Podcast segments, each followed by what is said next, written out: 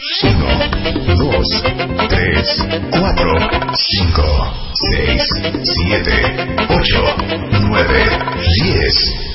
Onceava temporada. Marta de baile. Solo por W Radio. Puedo. Buenos días, cuentavientes.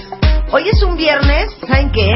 De risa, pero más que nada, un viernes de sensualidad. Ajá, de sensualidad. No puedo Pero de también de amor con esta canción. Oigan esto, oigan esto. Es Mr. Probes y se llama Waves.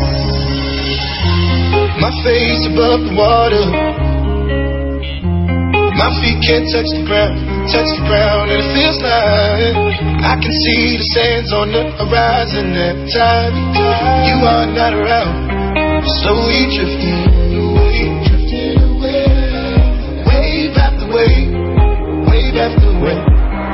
Slowly drifting, and it feels like drowning,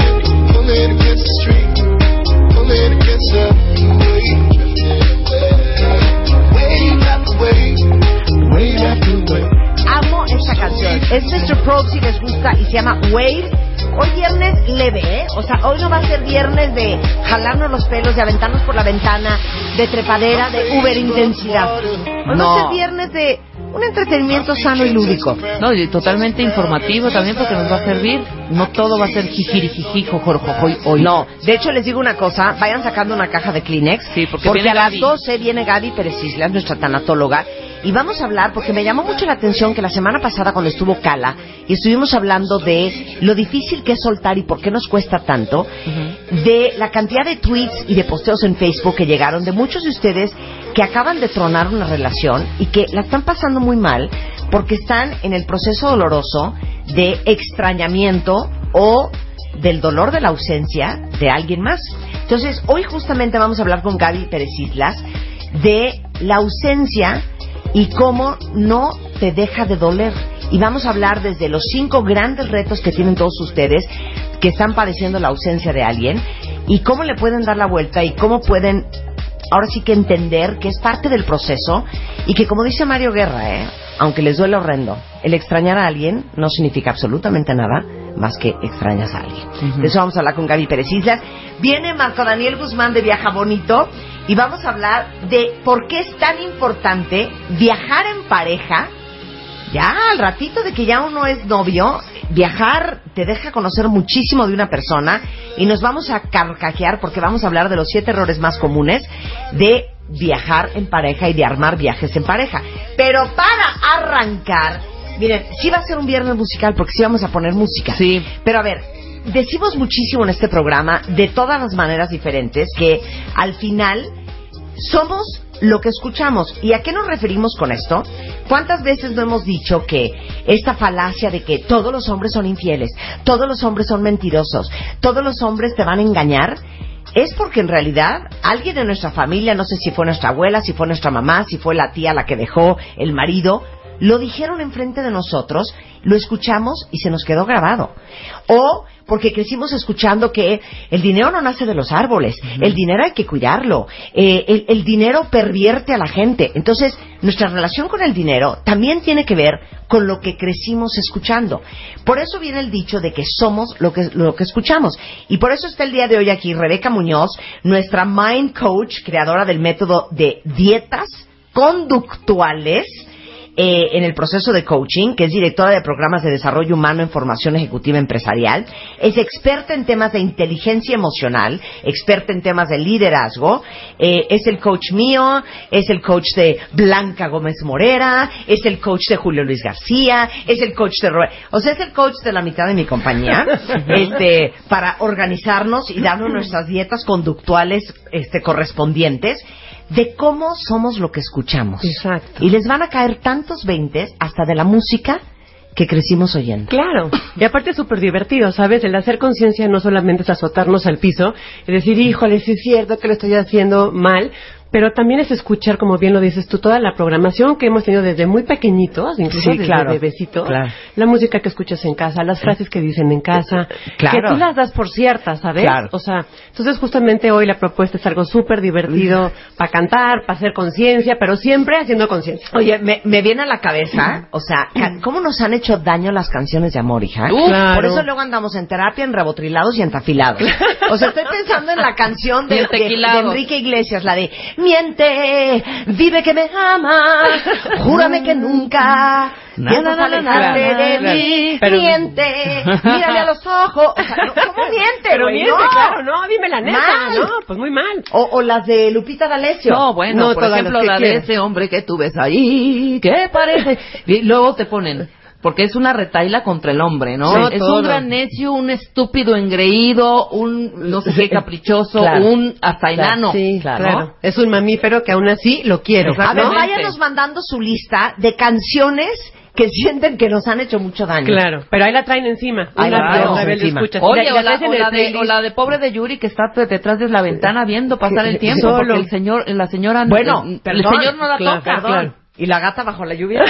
y la gata bajo la la lluvia. gata bajo la lluvia. Y lo peor de todo es que dice, y maullaré por ti. Y Sí, maullaré, claro, claro, además, claro. claro, por supuesto. Como una ¡Qué perra herida. Y pero aparte luego hay un proceso en donde traes la che canción en la mente, duro y dale, duro y dale. Pues es como que sal de ahí, ¿no? Deja de ser, eh, estar adentro de mí. Me cansé No de cambiar. me cansé de decirle que no, yo sin ella de pena muero. Claro.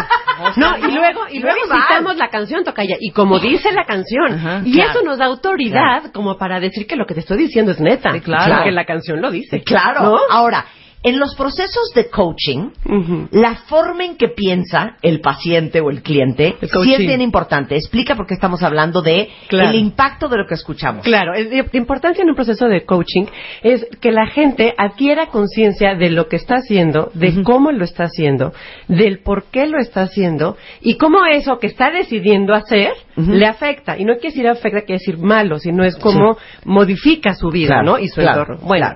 Entonces, aunque no lo creas, todo el tema de la información que recibimos en la, en la parte, en nuestro entorno, Sí. radio, televisión, anuncios, todo, Sí. incluso con el grupo de gente con la que tú te, tú te juntas, ¿a poco no hay grupo de amigas que dices, híjoles, voy con estas viejas? Puta, nada más están criticando. Voy a salir esta- deprimida. Ay, sí, estas Sí, claro. nada más es, voy al mar de lágrimas porque estas nada más lloran. Sí, Pero bueno, si tú decides ir y escuchar eso, pues fúmatelo, ¿no? Claro. La intención ahora en este programa que, eh, en, en esta participación es poder hacerlo súper chistoso, es decir, pero que en, el chiste y en la vida real tú puedas elegir qué te estás metiendo. Nuestras mamás no- nos decían cuando éramos chiquitos, cuida tus amistades, mijita, cuida con quién te llevas, ¿no? Sí. Nuestros pensamientos, Marta, es lo que nos acompaña todo el tiempo. Entonces, cuida tus compañías. Claro. Desde la parte muy profunda y romántica hasta la parte que es bien simpática y lo que tú escuchas en el radio o noticieros, Marta, que escuches al periodista que es así súper que tira para abajo y es de- deprimente y todo lo ve mal o hay periodistas o hay comunicólogos que tiran para arriba y dices, mejor escucho a ello, a, a- a Marta y a Rebeca que escuchar a la que está tirada en el piso. Claro. El tema es, insisto, ser tan obsesivo en lo que tú escuchas y en lo que tú te metes para poder seleccionar a voluntad qué es lo que quieres escuchar, ¿no? Claro, exactamente. ¿No? Por ejemplo, yo que soy corredora, la verdad es que todos los días que yo entreno y salgo a correr, comienzo con una canción que me tira para arriba, que me inspira, que dices, híjole, estoy viva y, ¿no? Pero pues bueno, cada quien puede incluso entrenar con Lupita la del... Con, Y- y ¿no? claro, Lupita y les digo una cosa, no sé si ustedes hacen esto, pero hay cosas que sí tienes que decidir conscientemente Claro, que no quieres escuchar. claro. Y es horrendo lo que les voy a decir. Pero puede ser que no quieras escuchar a tu mamá mentando madres de tu papá, Sí. del cual se divorció hace 40 años, Claro, ¿no? claro. Y diciendo por décima novena vez que tu papá es lo peor que le pudo haber pasado a esta familia, Claro, por ejemplo. claro. O puedes querer no escuchar, porque a mí me pasa mucho, ¿no? De, hija, ¿supiste lo del perro que salió en Facebook? y yo inmediatamente les digo, No, no me cuenten. cuentes, no quiero saber. No. Quiero saber esa información. Nada más dime qué hay que hacer y en qué apoyo. No me cuentes los detalles porque me voy a morir. Pero hay gente que dice, a ver, cuéntame. Y entonces lo despedazaron. Claro. Ay, qué cosa, qué Claro. horror. Entonces, insisto, desde la parte más simple que puede ser, eh, más cotidiana más bien, en un tema familiar donde tienes una tu mamá, tío o primo Claro. que, híjole, más lo oyes y lloras. claro. O decir, o en la tele, ma, te estás viendo tele, depende con unos anuncios. Claro. Que Claro. Que se los fume o también quién. puede ser que decidas, y es que se vale, y de eso vamos a hablar hoy, que de veras esta amistad no te hace bien. Nada. Porque si hablas con esta persona, en cuanto cuelgas Ay, el sí. teléfono, estabas en 100, acabas en menos 20. Claro, claro. Porque es una persona que deprime, es una persona tóxica, es una persona súper negativa, y es una relación de amistad que vienes cargando a lo mejor desde el kinder o secundaria, Claro, que la y verdad no te hace bien. claro, como karma. No te hace bien Y escuchar a esa vivimos en un mundo que es dual. O sea, Claro. para que haya arriba, hay abajo. Para que haya salud, hay enfermedad. Para que haya luz, hay oscuridad. Entonces, hay dos formas. O tiras para arriba o tiras para abajo, ¿no? Claro, claro. Entonces, Claro. la- la- Y la- tira para arriba. Claro, pero es tu decisión, toca Claro. Entonces, Ahora- todo lo que escuches, que te tire para arriba, ¿no? ¿Cómo seleccionas qué hacer, qué dejar de hacer y qué escuchar? Para eso es bien importante comenzar a definir, eh, como bien lo sabes, me gusta como comenzar por un concepto claro de por qué es importante seleccionar. Porque tenemos tres niveles de conciencia, Marta. Tres niveles de conciencia. El primer nivel, no me voy a poner técnica y Sí, este, y no, no, No, porque es voy- viernes, hija. Ay, sí, ya estamos relajadas. Ya estamos relajadas. Y entonces es, eh, no voy a hacer cuestiones técnicas, sino el, en nuestro nivel de conciencia, el primero se llama co- estar consciente. O sea, hoy sabemos que nosotros estamos ante estos micrófonos, que hoy es viernes, que va, ¿no? O sea, te hacen, es nuestro, entrecomillado, nuestro, nuestro estar activo, ¿no? Ese on nos dice, disque nuestro estado de conciencia en el ahorita, ¿no? Pero muchas veces abres el ojo que se supone que ya estás en on y sigues en off. O sea, a mí me ha pasado que a veces cojo mi coche para ir hacia la oficina y de repente digo, "Ca- ay, ¿hacia dónde tiré? No, ¿a qué hora güey, llegué? Ay, ¿cómo no me fue? fijé cuando pasé Claro. por Perisur tampoco como registré cuando estaba en San ¿A Jerónimo. qué hora fue? Claro. O Marta, o te estás bañando y dices, ya me puse enjuague, no, espérate. Bueno, y pues por si no, iba otra vez, A ¿no? mí como me pasa con las pastillas. Tengo la enfrente Ya me la tomé, no, ya me la tomé. Luisa, ya me la tomé. Rebeca, ¿te fijaste si me la tomé? O sea, no sé a qué hora me la tomé. Exacto. O si me la tomé. Exacto. Y entonces coaching lo que hace es sacarte de ese proceso que ahí es la parte mecánica. Entonces sale de esa parte de estar en la parte de, de mecanicismos y tener conciencia de que ahorita estoy aquí con Marta, con mi tocaya y entonces, ¿no?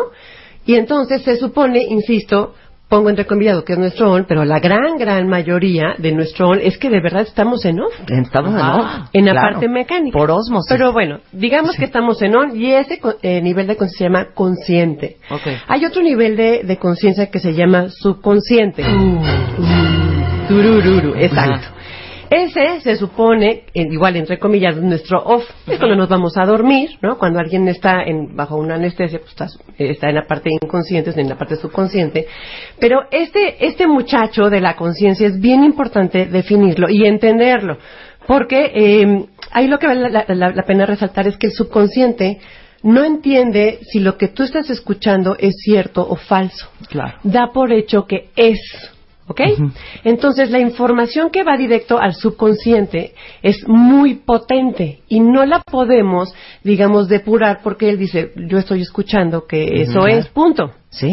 Si es para mí o es para el del frente, no lo sé, es. Es un ah, pared Es. de velcro. Punto. Se pega. Tal, exacto. Lo que entra pega. punto. Y te traiciona. Sí, exacto. A ese nivel de conciencia va muy dirigido todo el vocabulario de los políticos, de la parte religiosa, Marta. O sea, ahí es en donde la religión católica, entonces yo soy culpable y entonces yo no merezco, ¿no? Entonces, por eso hay tanta culpabilidad en nuestro país, ¿no? Entonces, ahí va política, toda la parte de política, la parte de mercadotecnia, la parte religiosa. Entonces, si tú escuchas ya con este concepto de información, lo que tú escuchas en la televisión, hay un anuncios que hacen medicinas que de verdad, bueno, es para patearlos, que todo lo que te dicen en un anuncio es en primera persona. Entonces yo hago tal y este y la gente que escucha el subconsciente dice, o sea, lo que está escuchando el señor en la, en la tele, el subconsciente dice, este soy yo. Entonces ve y compra tal, y ahora ve y hace, y cuidado no te vayas a enfermar de tal. Entonces yo estoy enfermo de, el subconsciente dice, ah, pues sí, cierto. Entonces yo me la paso en, en la vida y en mis hijos, este, les pongo cancelado, cancelado, cancelado. O sea, me la Claro. digo cancelado, can- cancelando a todas partes. Claro. Porque insisto, el que el subconsciente no filtra. Y también el subconsciente, y está demostrado en estudios psicológicos que el subconsciente no registra la palabra no. Claro. No. Exacto. Entonces, no se estacione, se estaciona, ¿no? Sí. No tire basura, tiran basura. Porque es un proceso psicológico. Y hay un tercer nivel de Pero, conciencia. pero déjame decirte algo Sí, bien sí. interesante. ¿Se acuerdan que en los como ochentas se hizo muy de moda eh, decir que había publicidad subliminal? Subliminal. ¿Se acuerdan? Que sí y existe. entonces que te ponían, haz de cuenta, un whisky y había un vaso con dos hielos y entonces si veías de cerca en los hielos había una pareja haciendo el amor, ¿no? O que de repente veías los cigarros Camel y en realidad el camello era un hombre con el pene erecto. ¿No se acuerdan de toda esa publicidad subliminal? O que de repente veías a un eh, jugador de fútbol y en las rayas de o, o en las sombreras decía, ya sabes la palabra fuck me o, sí, claro.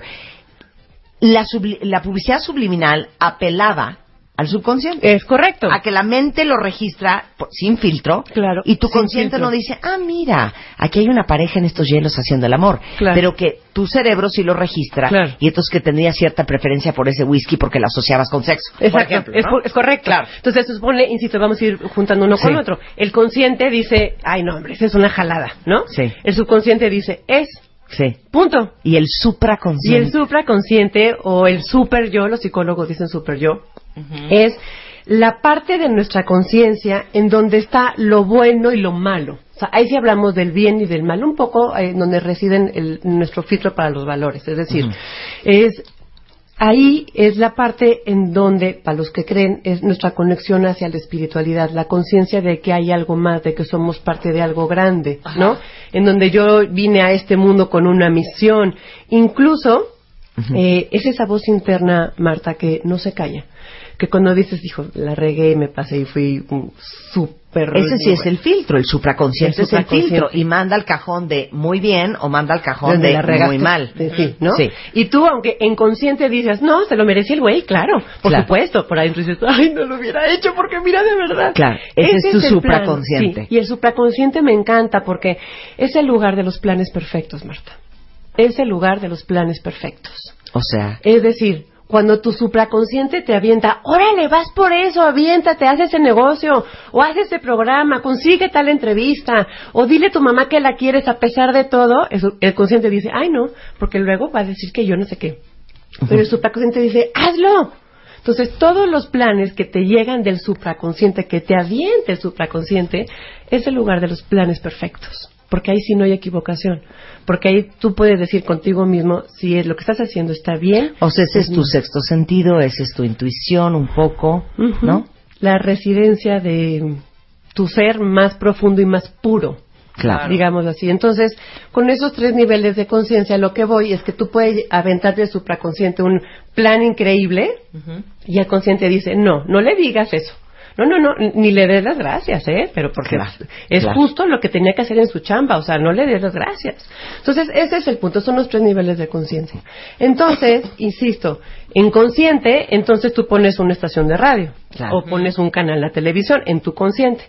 Pero lo que estás recibiendo todo el tiempo a través de esa elección que tú hiciste o con esa compañía con la que estás, no en una comida o en una cena, lo que sea, le- la- le- el punto sería es que a, a conciencia puedas ir filtrando, puedas ir filtrando toda la información que va, ¿no? Claro. Entonces conscientemente filtras y tu sub- subconsciente comienzas a cancelar toda, el- perdón, para toda la pendejada que comienzas a escuchar. Claro. ¿No? Ese claro. es el punto, ¿no? Claro. Ahora, vamos a hacer este ejercicio para que vean cómo es impresionante cómo escuchamos cosas que nos hacen tan poco bien, Claro. O sí, Y vamos traduciendo esas cosas a nuestra vida diaria para ir dejando moraleja. Vamos Bueno, a divertirnos, claro. pero con A moraleja. ver, ¿Qué tal esta? Suelta la luz. dinero y sin dinero. Hago siempre lo, que, quiero. Pero eso está bien, ¿no? Y mi palabra es la ley. Claro. ¿Y saben qué? Me vale. Exacto. No tengo trono. ni reina, Ni nadie, Ni nadie que me comprenda. Pero sigo siendo el rey. ¿No está bien? ¡No! ¿No es de reafirmación? O sea, me vale madre todo el mundo. Yo sigo siendo el rey. Yo soy un Yo chingón. hago, fíjate, dice, em, con, o sin dinero, que por cierto esto sí importa, ¿no? Vivimos Sí. en un mundo material, entonces sí Sí. importa no tener dinero, Sí. por cierto, Sí. ¿no? hago siempre lo que quiero y mi palabra es la ley. Entonces yo me estaciono donde quiera, Marta. ¿No? Mm. ¿Qué? Yo hago, o sea, hago lo que quiera y mi palabra Sí. es la ley. No lo dice la canción. Ok, tienes razón. No lo tienes dice un José punto. Alfredo Jiménez. Claro. De hecho, arranca diciendo, yo sé bien que estoy afuera, pero el día que yo me Que yo muera, me muera. ¿Pero de dónde afuera sé que estará? tendrás que ¿Afuera llorar. ¿De dónde? ¿De su casa? It no, be, afuera, lo be. corriste. Es, esta es una Ah. canción verdaderamente ardida también. Sí, de que a pesar de que me, la- que me corriste, Sí, que igual te fuiste con otro, sí. me hiciste pedazos, al final yo soy el chico. Claro, pero te Pero, voy a pero es decir. un mal... pe- un, Ah. una- un una mal, pero vamos a vernos un poco más este conscientes de nuestra reali- en el- la realidad del entorno que estamos viviendo. Claro. Cada quien hace lo que se le hinche en gana ahorita. Ajá. O sea, si yo una gran me quiero razón. estacionar aquí, me vale madre. Claro. Oye, pues estás tapando no sé cuántos, pues me vale, me voy a bajar por una coca. ¿Cuál es el tema? Sí, ¿No? Ok, ok. Vamos Entonces, con la esta segunda. Suelten esta, por favor. No tiene abuela. Estoy estacionada en los fracasos O sea, y hoy voy a remediar. estoy estacionada en los situación. También Pepe Aguilar y esa voz no que siempre he dado demasiado en el exceso siempre salgo dañado. Mujeres como tú. como tú, amor, hay hombres como yo. O sea, cero responsable del mismo. ¿Dónde está la que no está? escuchando el programa todavía. Eh, Fíjate nomás, estoy estacionado en los fracasos. Pero ¿sabes por qué? Por mujeres como tú. Por mujeres como tú. De tanto Sí, que lo claro. que hemos hablado en el programa, Sí, nadie es responsable, siempre. tú eres el culpable Y toda siempre. la vida, Yo soy la víctima. Claro, yo soy la víctima, por eso no tengo la chamba que quiero, ¿Sabes porque qué? mi jefe no me deja crecer. Claro. Porque el gente gobierno, porque el Hola, país. lo que tú quieras, Sí. ¿no? Victimiza todo lo que da. Pero lo que es bien chistoso es que de verdad escuchen, paren la oreja a partir de, eh, de ahora y escuchen todo lo que te dicen es, y como dice la canción, y como bien dice el dicho, y como bien, o sea, tanto lo hemos escuchado que le damos tanta autoridad a eso, consciente, y en el subconsciente entonces es una carga de pensamiento súper fuerte. Y saben qué, regresando del corte, vamos a aventarnos a José José, a Juan Gabriel y, ¿por qué no?, a Los Ángeles Azules en W Radio. No se vayan.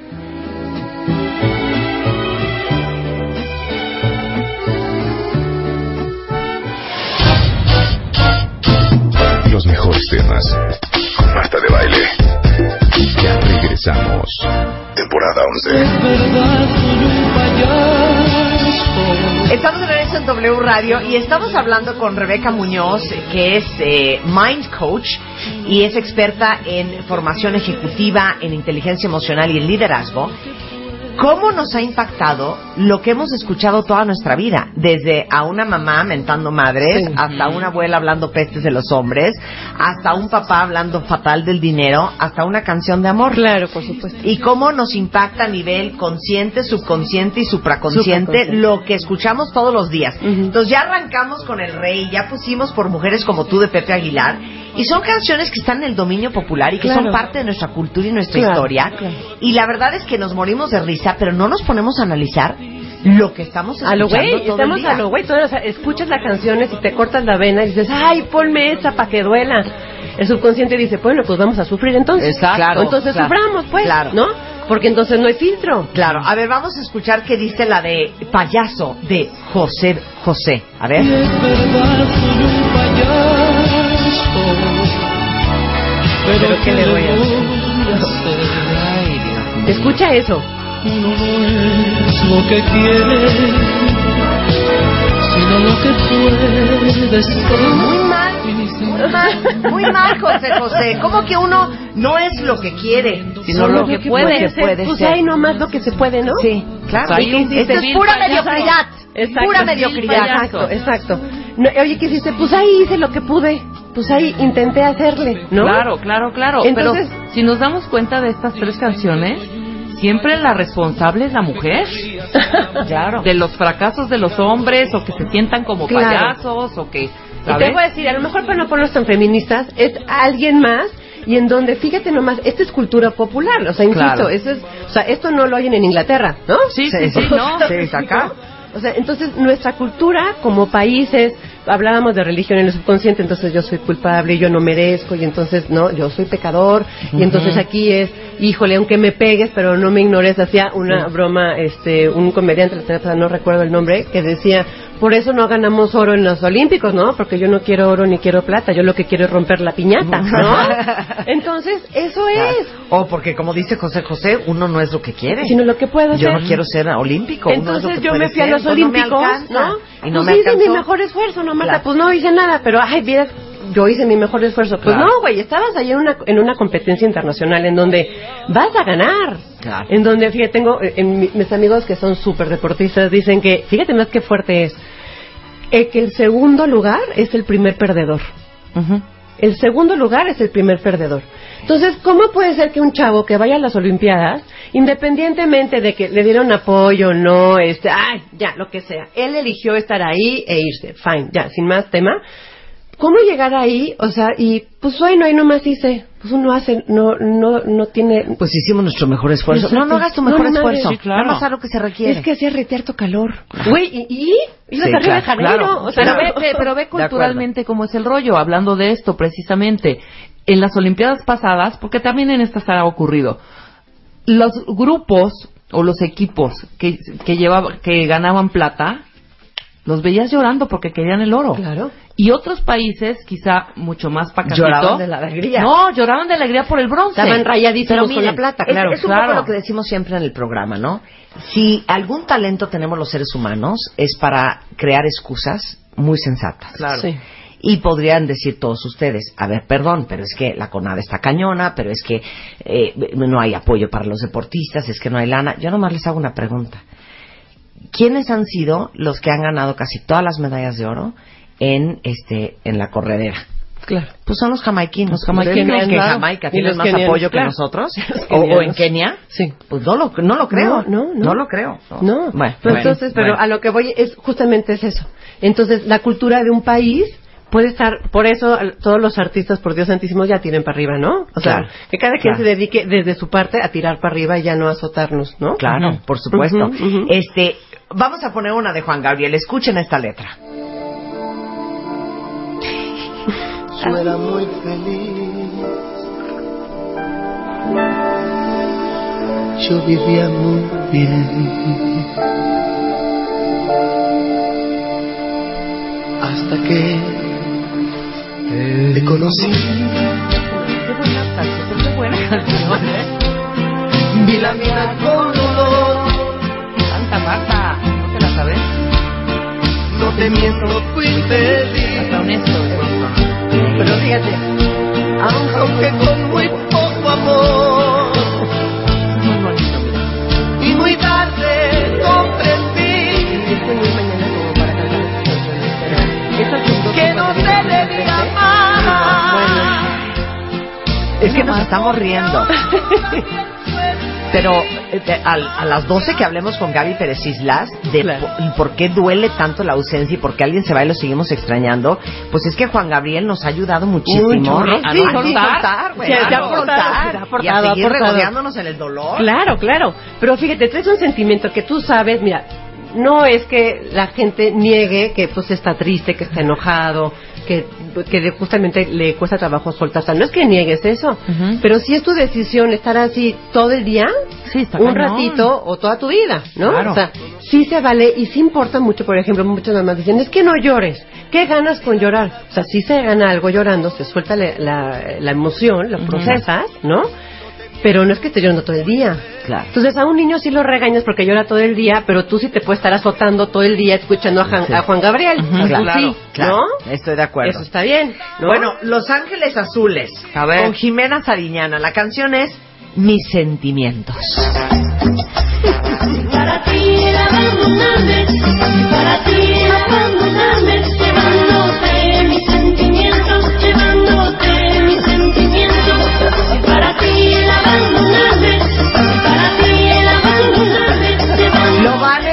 en la tarde con Gaby Pérez Islas. A ver, no es fácil abandonar a nadie. Simplemente que si hay gente que sabe cerrar el círculo y que sabe ponerle punto final y no ponerle signo de interrogación. Claro, claro, es A las correcto. cosas. ¿Será? ¿Será? Es, punto es, ¿no? Hasta la canción dice lo que no, No, y no aparte será. también es fácil para ti lo que hablamos también en el programa todos los días. No nos abandonan. Los fulanos se van, pero no nos dejan, Sí. no nos De abandonan. eso que a mí Claro. me haya dejado. Claro, No. pero fíjate, vamos a vernos un poco más light. Imagínate en una boda con esta canción, o sea, esta canción es de boda, ¿no? Entonces Claro. todo el mundo Claro, está, todo el mundo, ¿no? hey, Claro. Y hey. entonces bailas y hasta la actúas y se la dedicas al fulano y entonces, claro, sí, insisto, el subconsciente dice, ah, claro, que seguimos sufriendo por el mismo güey, ¿verdad? Ah, claro, ya me acordé. Sí, claro. Entonces, eh, aunque sea de broma, sigues en el ah, pero Reforzando, reforzando el y súper divertida y, te- y según tú te Claro. ríes, ¿no? Pero cuántas veces, o sea, Marta, por favor, en las redes sociales todo lo que eh, lo que ves que la gente escribe Sí. solamente refleja lo que trae adentro. y se refuerza. Cañoncísimo. Bueno, la semana pasada que se armó todo el merequeteque, este, decía yo, es que el umbral de merecimiento, que eso Claro. es de la autoridad Sí, de sí. Cala, es tan chico que cuando yo explico que en este programa tratamos de hacer todo de primera, porque yo quiero que ustedes Claro. sepan y escuchen todos los días en este programa que ustedes, a pesar de lo que les dijeron, sí merecen lo mejor, Claro. Claro. aunque vivamos en un país que todavía está en vías de desarrollo, sí merecen lo mejor, que no importando cuánto ganen y dónde vivan y cuántos años tienen, sí merecen lo mejor. Claro, claro. Es algo que es muy difícil de entender. ¿Por qué? Porque llevamos escuchando tantos tanto, años tanto. que estamos en un hoyo, que estamos mal y que estamos jodidos. Y aparte lo güey, ¿Y no? porque entonces te lo dice alguien que tiene autoridad para ti y entonces este el punto es que te dijo tu mamá, tu papá y pues, es- Ujú. pues eh, es, ¿no?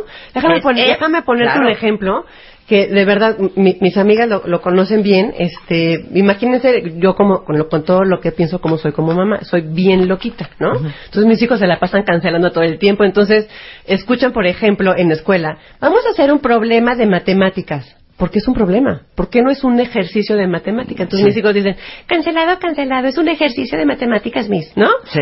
Porque entonces las matemáticas son un pinche problema todo el tiempo. claro, Porque vamos a hacer claro. problemas de Claro, matemáticas. ¿Por claro. qué no hacemos ejercicios? Claro. Entonces una vez les platico rápidamente, estábamos en Nueva York de regreso, am- amamos Nueva York, mi familia y yo, y entonces veníamos de regreso yo soy, yo soy mamá de tres y en aquel entonces eran tres mini pulgas. Tengo unos cuates y este y mi hija mayor. Y entonces veníamos en el último vuelo eh, pues de Nueva York para México y pues que se retrasó, ves que casi no sucede, ¿no? Que se retrasan los vuelos, pero se retrasó cuatro horas en el último vuelo de Nueva York para México. Oye, me picaba los ojos con tres escuincles en, en Claro. la salita de ahí en, en el aeropuerto, ¿no? Entonces le digo a mis hijos, oigan, ¿por qué no jugamos a encontrar dinero? Sí, ellos no tienen ningún filtro que te digan, güey, o sea, ¿cómo? O sea, pues el dinero no se da en las Sí, macetas. ajá, Ay, claro, no tienes fue que ser- en el piso. Ay, qué güey eres, ¿no? Ajá. Entonces mis hijos dicen, sí. Dije, pero el, la, la condición es que todo lo que encontremos lo vamos a dividir entre todos o nos compramos algo para todos. Ah, Ajá. sí, increíble. A la una, a las dos y a las tres. Tres horas, Marta Tocaya, te lo juro, tres horas ju- eh, buscando en los silloncitos de la sala de esperas. Pues ya era noche allá también en Nueva Sí, York, ¿no? claro. Y después de semejante retraso, te lo juro, encontramos entre pennies y así, Ajá. encontramos 12 dólares. ¡Guau! 12 dólares. ¡Qué maravilla! Entonces mis hijos dijeron, pues sí, pues estábamos jugando a eso, ¿no? O sea, me explico, para ellos no hay filtro.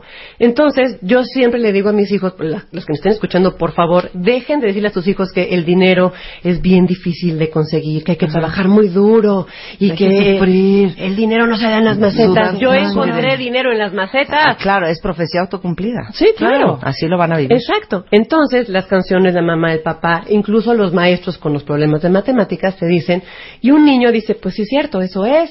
Claro. Punto. Y, y, y así como si tú le dices que es difícil, si tú le dices que es fácil, este, pues va, va para Claro. él va a ser cierto. Mi hija está por entrar ahora a quinto de primaria y todo el mundo dice, uh, este año es dificilísimo, a ver cómo le va. Dije, oye, no. O sea, mi hija va a tener que demandar, se le va a demandar estudiar mucho más este año escolar, pero es que es un tema sea difícil. A lo mejor le va a exigir un poco más de estudio. Claro. pero está ahí, ¿no? Claro. Entonces, por eso eh, hacemos. el- yo escuché todo el tema del no merecimiento. sí, sí, sí. Y pues sí tienes toda la razón. Claro. Y cada quien elige si merece o no merece. Claro. Pero esa es su decisión. Claro, ¿No? esa es su decisión. Ese es el punto. Ahora, si hay canciones también que tiran para arriba y vamos Ay, a poner sí. algunos ejemplos. Unos supermaestros. Miren, ¿Se acuerdan de esta? El camino no se acaba.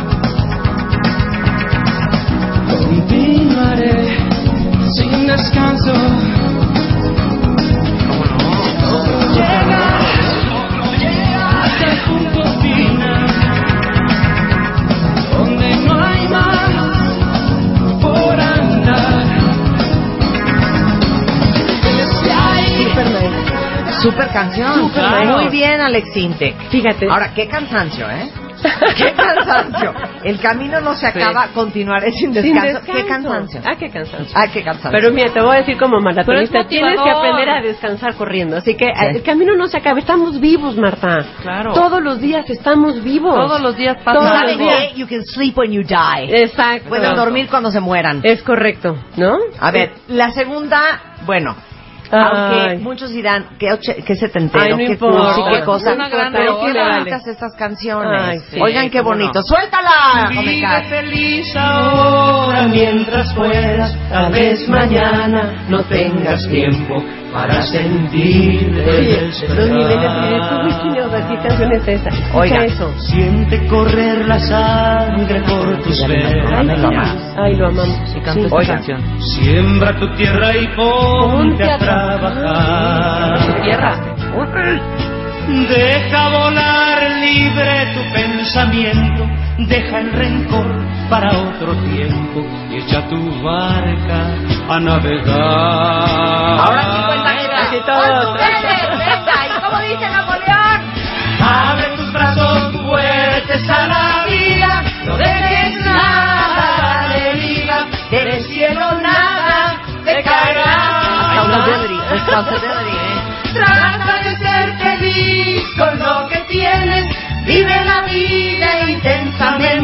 Luchándolo conseguirás. Hay que pagar el precio, hay que pagar el precio. Exacto.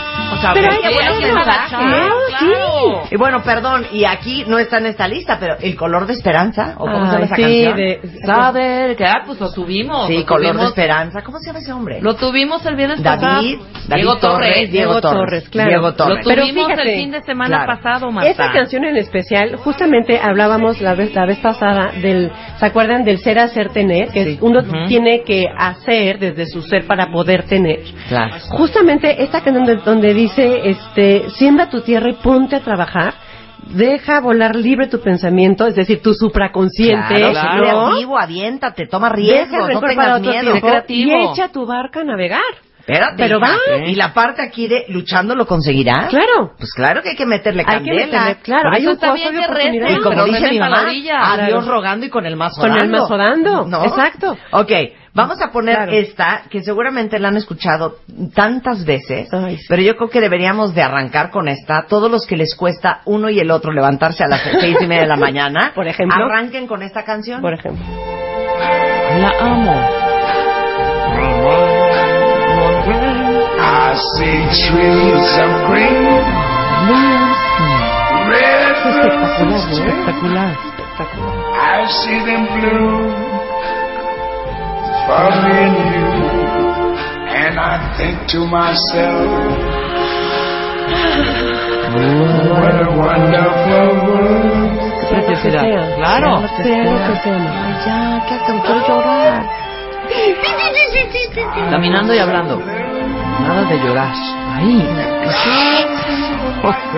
Es preciosa esta canción Es- de Louis un- Armstrong. es un- y la interpretación de ese muchacho Bueno. es espectacular. Y la siguiente canción, que miren, en las bodas, en las borracheras, en algún momento aparece esta canción. Y yo creo que parte de la razón por la cual esta canción tiene tanto éxito, por el mensaje positivo que refuerza en nosotros. Por supuesto, por supuesto, es una cosa. Y, y- y el tema es hacer las cosas desde ti, como a ti te salga, pero de la mejor forma, ¿me explico? Sin, hablábamos la vez pasada sobre el éxito, ¿qué es el éxito? Pues lo que cada quien defina. Pero si tú a conciencia haces lo que tú tengas que hacer, no importa si es hacerles un sándwich a tu hijo hoy en la mañana para el lunch, Sí. o hacer un super reporte para una junta, o abrir un negocio, si tú lo haces desde tu supra, lo que tu supraconsciente te avienta, y lo haces bien, esa es tu manera, ¿no? This is your way, ¿no? Eres muy fuerte, cuéntame. Muy fuerte. And uh, now the end is El near, tiempo pasa rápido, ¿no? and so I face Así es. the final curtain. My friend, I'll say it clear, I'll state my case, of which I'm certain. I've lived a life that's full. I traveled each and every highway and more, much more than this. I did it my way. No, bueno, hay un ¿Qué poema. tal? Búscame este poema, Luisa. Es un poema que al final termina diciendo, pero tengo 80 años y me estoy muriendo. Ay, A ver, ¿me, me pueden buscar ese poema? Es que sí se los quiero leer Se lo porque viene muy al caso. a... ¿A quién ay, se lo atribuye? a Borges. A Jorge Luis Borges. Pero yo me sé uno me- más bonito de Verónica mejor. Schofstal y yo creo que ese es el que vamos a leer porque ese Pero- tiene una gran, gran, gran, gran significancia. pero fíjate, el, el- el tema, el tema está en que, aunque esta canción de My Way, en, con la voz del Super Frankie, dices, ay, esta ya, se, esta ya se va a morir, me voy a ver bien este extremista, pero no tenemos la vida comprada, eso es la realidad. La única certidumbre que tenemos al nacer es que vamos a morir, ¿no? Es la única certidumbre. Y entonces, una vez, eh, les, les platico, un amigo mío, eh, desafortunadamente tenía una enfermedad muy fuerte, y le dijeron, si usted de hoy para mañana no se vuelve vegetariano y hace ejercicio y baja de peso, usted se va a morir, ¿no? Sí. Entonces, ¿para qué llegar a un madrazo de esos? Claro. Para hacer lo mejor que puedas hacer, ¿me explicó? Bueno, O sea, ¿cómo, cómo le hacemos? claro. Hagan lo Eh, mejor. este es un poema atribuido a Borges, pero el, se supone que el autor real eh, sería o Don Harold o Nadine Stair. Y quiero leerles esto porque se van a jalar los pelos de la cabeza. Si pudiera vivir nuevamente mi vida, en la próxima trataría de cometer más errores. No intentaría ser tan perfecto. Me relajaría más. Sería más tonto de lo que he sido. De hecho, tomaría muy pocas cosas con seriedad. Sería menos higiénico. Correría más riesgos. Haría más viajes. Contemplaría más atardeceres. Subiría más montañas. Nadaría más ríos. Iría a más lugares a donde nunca he ido. Comería más helados y menos habas. Tendría más problemas reales y menos imaginarios. Yo fui una de esas personas que vivió sensata y prolíficamente cada minuto de su vida. Claro que tuve momentos de alegría, pero si pudiera volver atrás, trataría de tener solamente buenos momentos. Por si no lo saben, de eso está hecha la vida, solo de momentos. No te pierdas el ahora. Yo era uno de esos que nunca iba a ninguna parte sin un termómetro, una bolsa de agua caliente, un paraguas y un paracaídas. Si pudiera volver a vivir, viajaría más liviano. Si pudiera volver a vivir, comenzaría a andar descalzo a principios de la primavera y seguiría descalzo hasta concluir el otoño. Daría más vueltas en calecita, contemplaría más amaneceres y jugaría con más niños. Si tuviera otra vida, otra vez por delante. Pero ya ven, tengo 85 años y me estoy muriendo. Oh my God. Oh my God. Bueno, ¿puedo yo dar uno ¿No para, es más una para fuertísima? Sí. ¿Puedo yo echarme uno rápido? Nada más, hacemos un corte y regresamos. Nos quedamos con This Deep Thought. Ya volvemos. Marta de Baile, temporada 11. 11, 11. W Radio.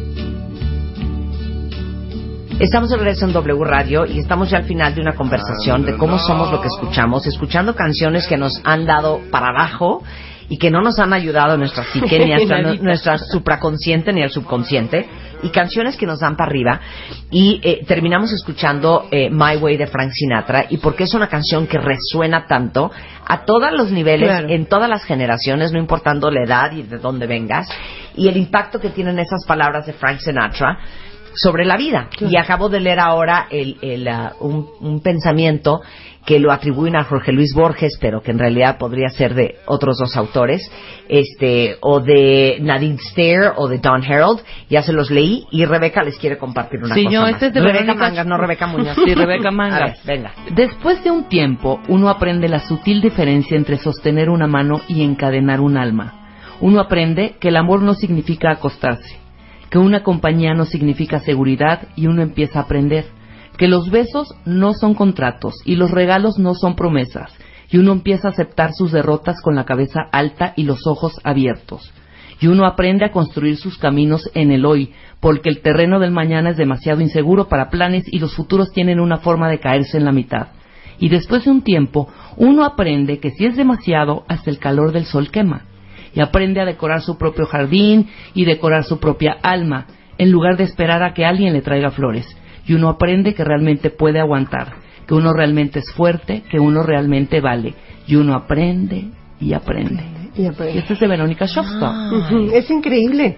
Pero fíjate, ahí sí ya no, ya no importa si son millennials Claro. o, estamos con- en nuestra generación o más arriba, o no importa si es alguien de 70 y pelos. Lo que importa es lo que tú decidas hacer con tu vida y cómo vivirla y cómo realmente de verdad todos los días hacer tu mejor papel.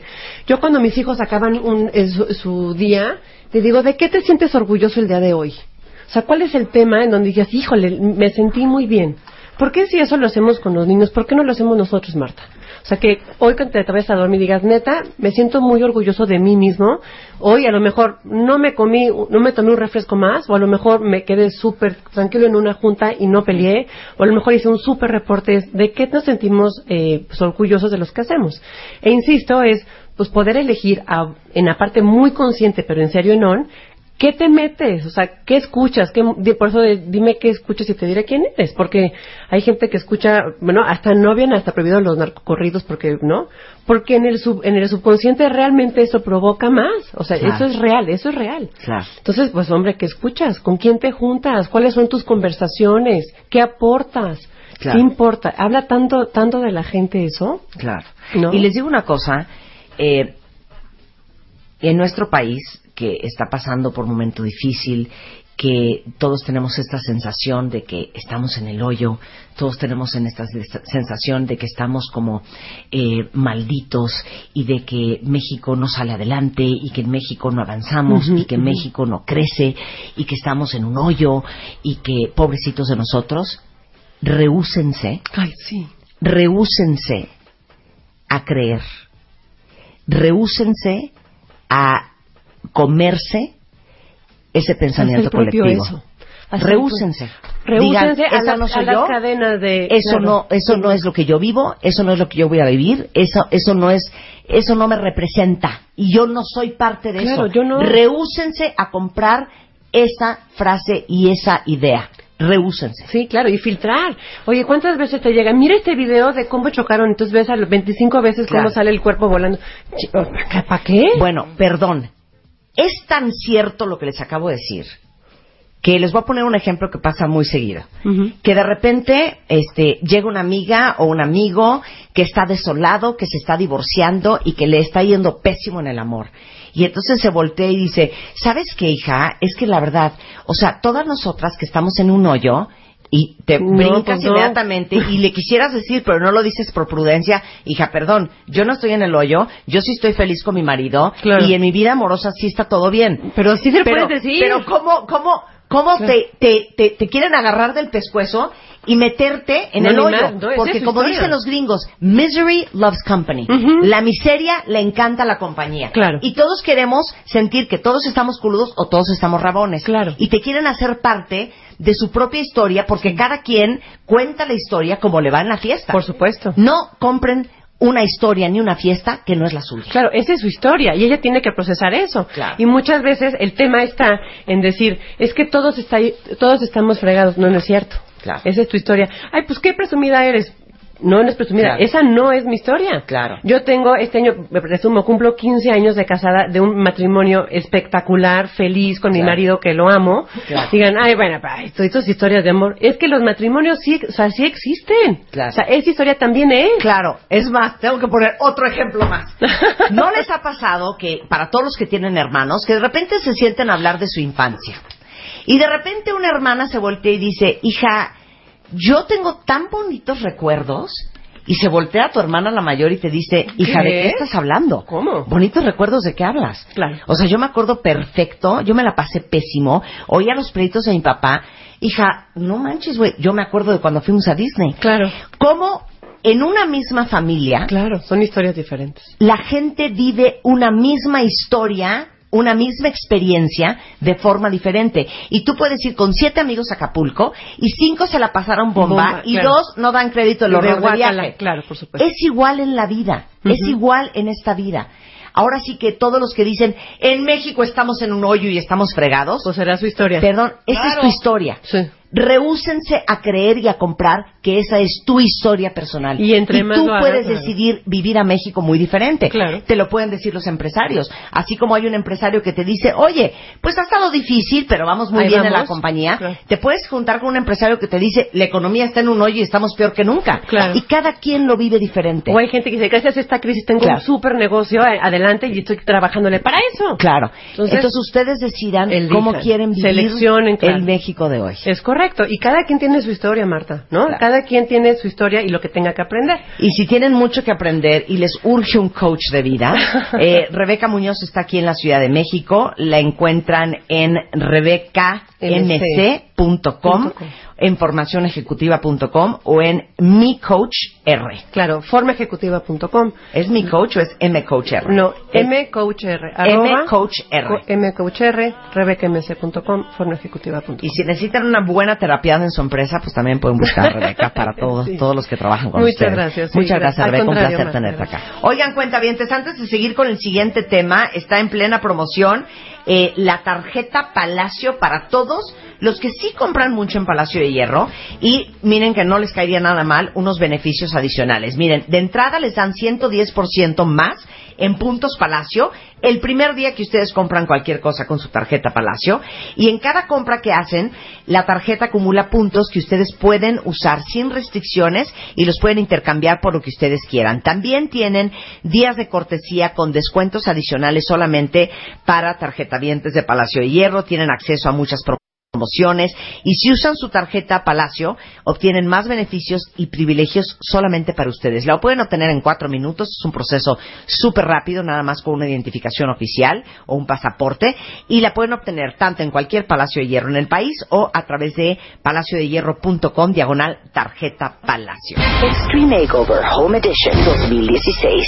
10 semanas, 24 horas, 7 días a la semana de trabajo extremo para un cambio total.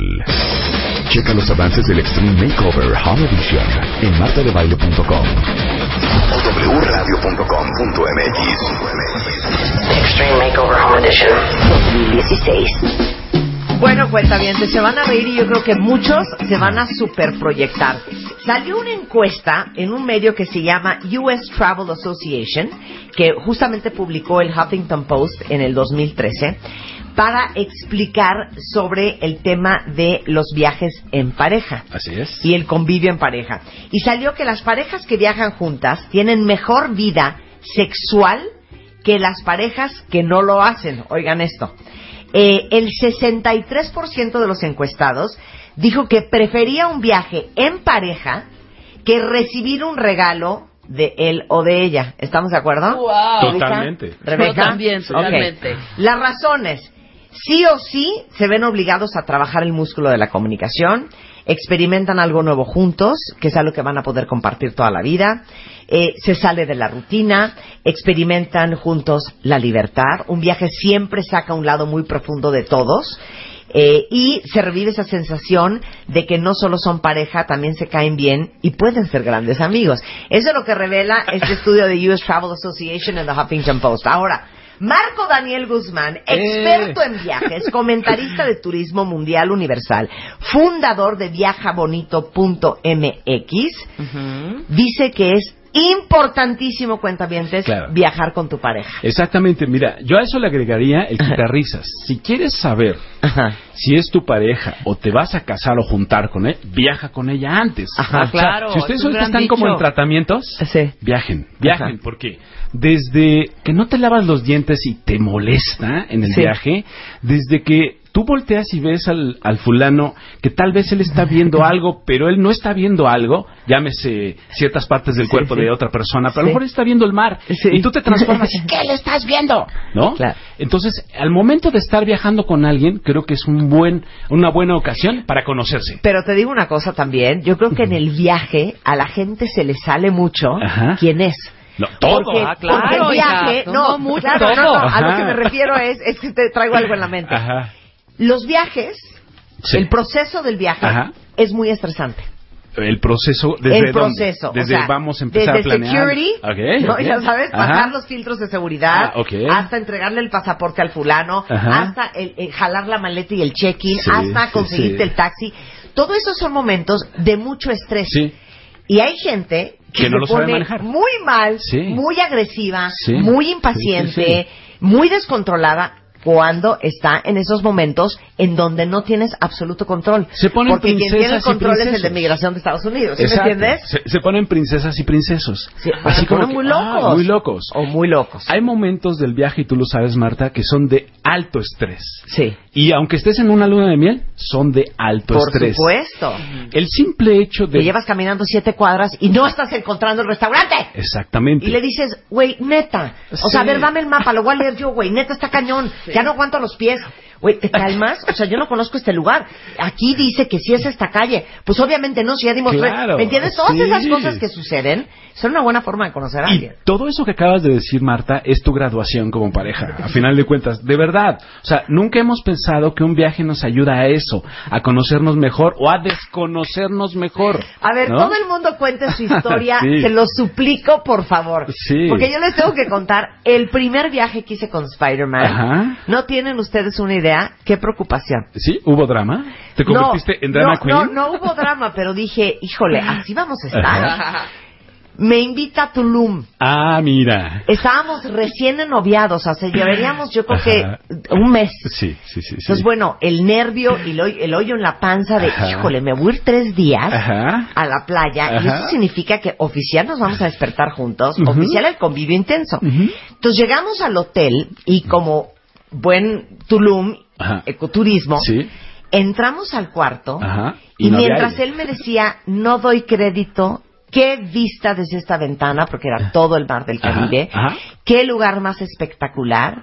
Yo cero estaba viendo el mar, cero estaba viendo la ventana, estaba observando La habitación. que la tina ¿Ah? estaba a la mitad del cuarto. Claro. Y dije, yo no tengo la confianza para bañarme como Brooke Shields en Blue Lagoon, encuerada parada enfrente de este. ¿Me entiendes? Claro. Punto uno. Y punto Ajá. dos, ya aquí es donde sentí Ajá.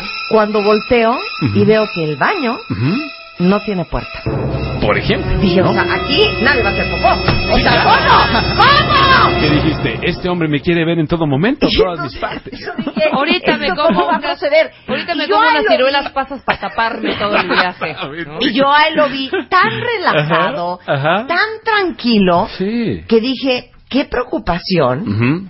Que este va a ser el nivel de intensidad y de intimidad con que vamos Oye, a vivir. pero nunca te lo dijo. esa prueba, cortea, un año y medio después estábamos casados. Claro, pero nunca te lo dijo, Marta. Ajá. Nunca te dijo, va a ser el hotel de estas características. Jamás me dijo. O sea, él se dedicó a planificarlo y nada más te llevó. Claro, Y exacto. te quiso sorprender. Y Cero preguntó, oye, ¿y cuál Ajá. es el tipo de cuarto? Ok. O sea, obviamente él no sabía que la tina estaba a la mitad del cuarto. Seguramente los hombres que están escuchando este programa, cero están entendiendo mi angustia. Sí, sí. Pero si llevas tres semanas, un mes con el fulano y la Sí. tina está a la, a la mitad de la habitación. Algo quiere o algo No, planea. no, o sea, ¿No? por supuesto que como mujer te da un pudor espantoso. Sí. Porque dije, yo no me voy a estar bañando literal como Brooke Shields en Sí. The Blue Lagoon. Sí. ¿Estás de acuerdo conmigo, Luisa?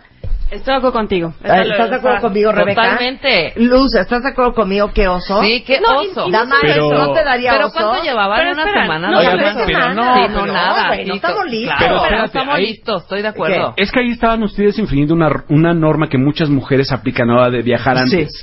Revisar todo antes o ser ellas las que dicen, a ver, este es el hotel en el que yo quiero piedad, estar, ¿no? O sea, tengan piedad. Sí, Compartan ahora, la ubicación, no hagan las sorpresas así nomás de sopetón. Si se quieren dejar querer y sorprender, a lo mejor les va a pasar eso y deben correr este riesgo que, que tú corriste, Marta. Claro. Ah, ¿no? Imagino que muchos de ustedes eh, dirían, ay, cero me importa bañarme a la Ajá. mitad del cuarto y que me vea parada de cuerpo completo Sí, claro. Claro, claro. Muchas, bueno, entonces ¿saben cómo me bañé? Toda la vacación. Ajá. Sentada, casi que baños de esponja. Ajá. Baños de esponja. Oye. Literal. Pero cuéntanos cómo te Medio fue agarrándome las chichis con un brazo, medio... ta- No, un horror, un horror, Sí, un horror. sí, sí. Oye, pero ¿cómo regresaste? ¿Feliz o no? No, yo te estoy diciendo Sí. que me casé un año y medio No, no, después. pero del viaje, de- sí, de ese viaje. muy bien, Sí, la verdad, fue muy bien, bien. entonces. Pero fue, o sea, es como es como estar parados en la orilla, ¿no? Y ver la alberca y ver el color y hincarte y Sí. tocar el agua. Es como estar parada en la alberca y que alguien llegue por atrás y te aviente. Claro. Sí, es poco sí, a sí. poco. ¿Cómo era Sí. tu baño agarrándote la chichis? Y Sentada en la tina, con el brazo izquierdo me agarraba la chichi Ajá. y con el derecho así me echaba con una palanganita de agua. No, no, no, o sea, de veras no pueden creer. Ver si las tienes muy bonitas, sueltas, déjalas, no te las tapes. No, si las agarra para que no se caigan. Idiota eres. Es, es que eso tiene que ver mucho con el primer punto, que es que no, que no elijan eh, juntos el destino. eh, es, un, es un error a veces. Claro, es que lo quería hacer sorpresa. Claro, Sí, sí, lo sí. quería hacer No, sorpresa. o sea, todo iba muy bien hasta que él no averiguó que había una tina a la mitad del cuarto y dos, que no había puerta en el baño. Bueno, pero porque tú eras súper buena novia en ese momento, no armaste un gran drama, pero hay quien se arma drama y se va. O sea, yo he conocido personas que se salen de esos hoteles porque dicen, es que este, este hotel no me gusta, no Vuelvo es a- para mí, claro, no vuelvo a puedo repetir. estar Por aquí". eso, yo ahí entiendo, aprendes. yo entiendo que a ustedes hombres, en general, Ajá. les da igual echarse un pun enfrente de la vieja, ir del baño del 12. Claro. eh, hasta, Y no, a ver, ¿eh? vente, acompáñame a ir al baño. Yo entiendo, pero se los juro que muchas mujeres no somos así. A ver, ¿qué ibas a decir? Es que Luisa? justo me pasó hace muy poco. Ujú. este, ¿Con quién? Ah.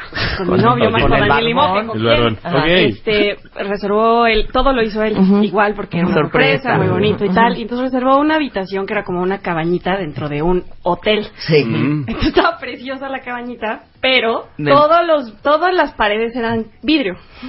Y se veía hacia afuera, y Ah. hacia afuera es donde todo el mundo pasaba. Oh. Entonces como que él estaba muy feliz y fue, no hay modo de que ¿Y no Él estaba muy Y ¿Qué feliz. nos hiciste? cambiamos de habitación. Claro, Porque sí, él es claro. Entonces ¿no? arruiné toda la sorpresa y entonces Claro, yo estaba así de, claro, ay, claro, claro. perdón, Entonces, qué mala onda. Sí, sí, si no van a compartirlo con la pareja, la información, Sí. por lo menos saben que cotejen Claro, ciertos sí. detalles. No, o ustedes, si se van a dejar sorprender, entonces cooperen también. O sea, No, decir, Luisa, ok, estoy te permito-. Ni modo. Si sí va a haber Sí. media No, vacación, no, no, esperando, no, sí está difícil. Es que Sí. yo creo que ni él lo, o sea, lo planeó así. Claro, Claro. Pero él había dijo, bueno, ya Pero sí, yo modo. creo que sí se vale decir, ok, va a ser sorpresa nada más.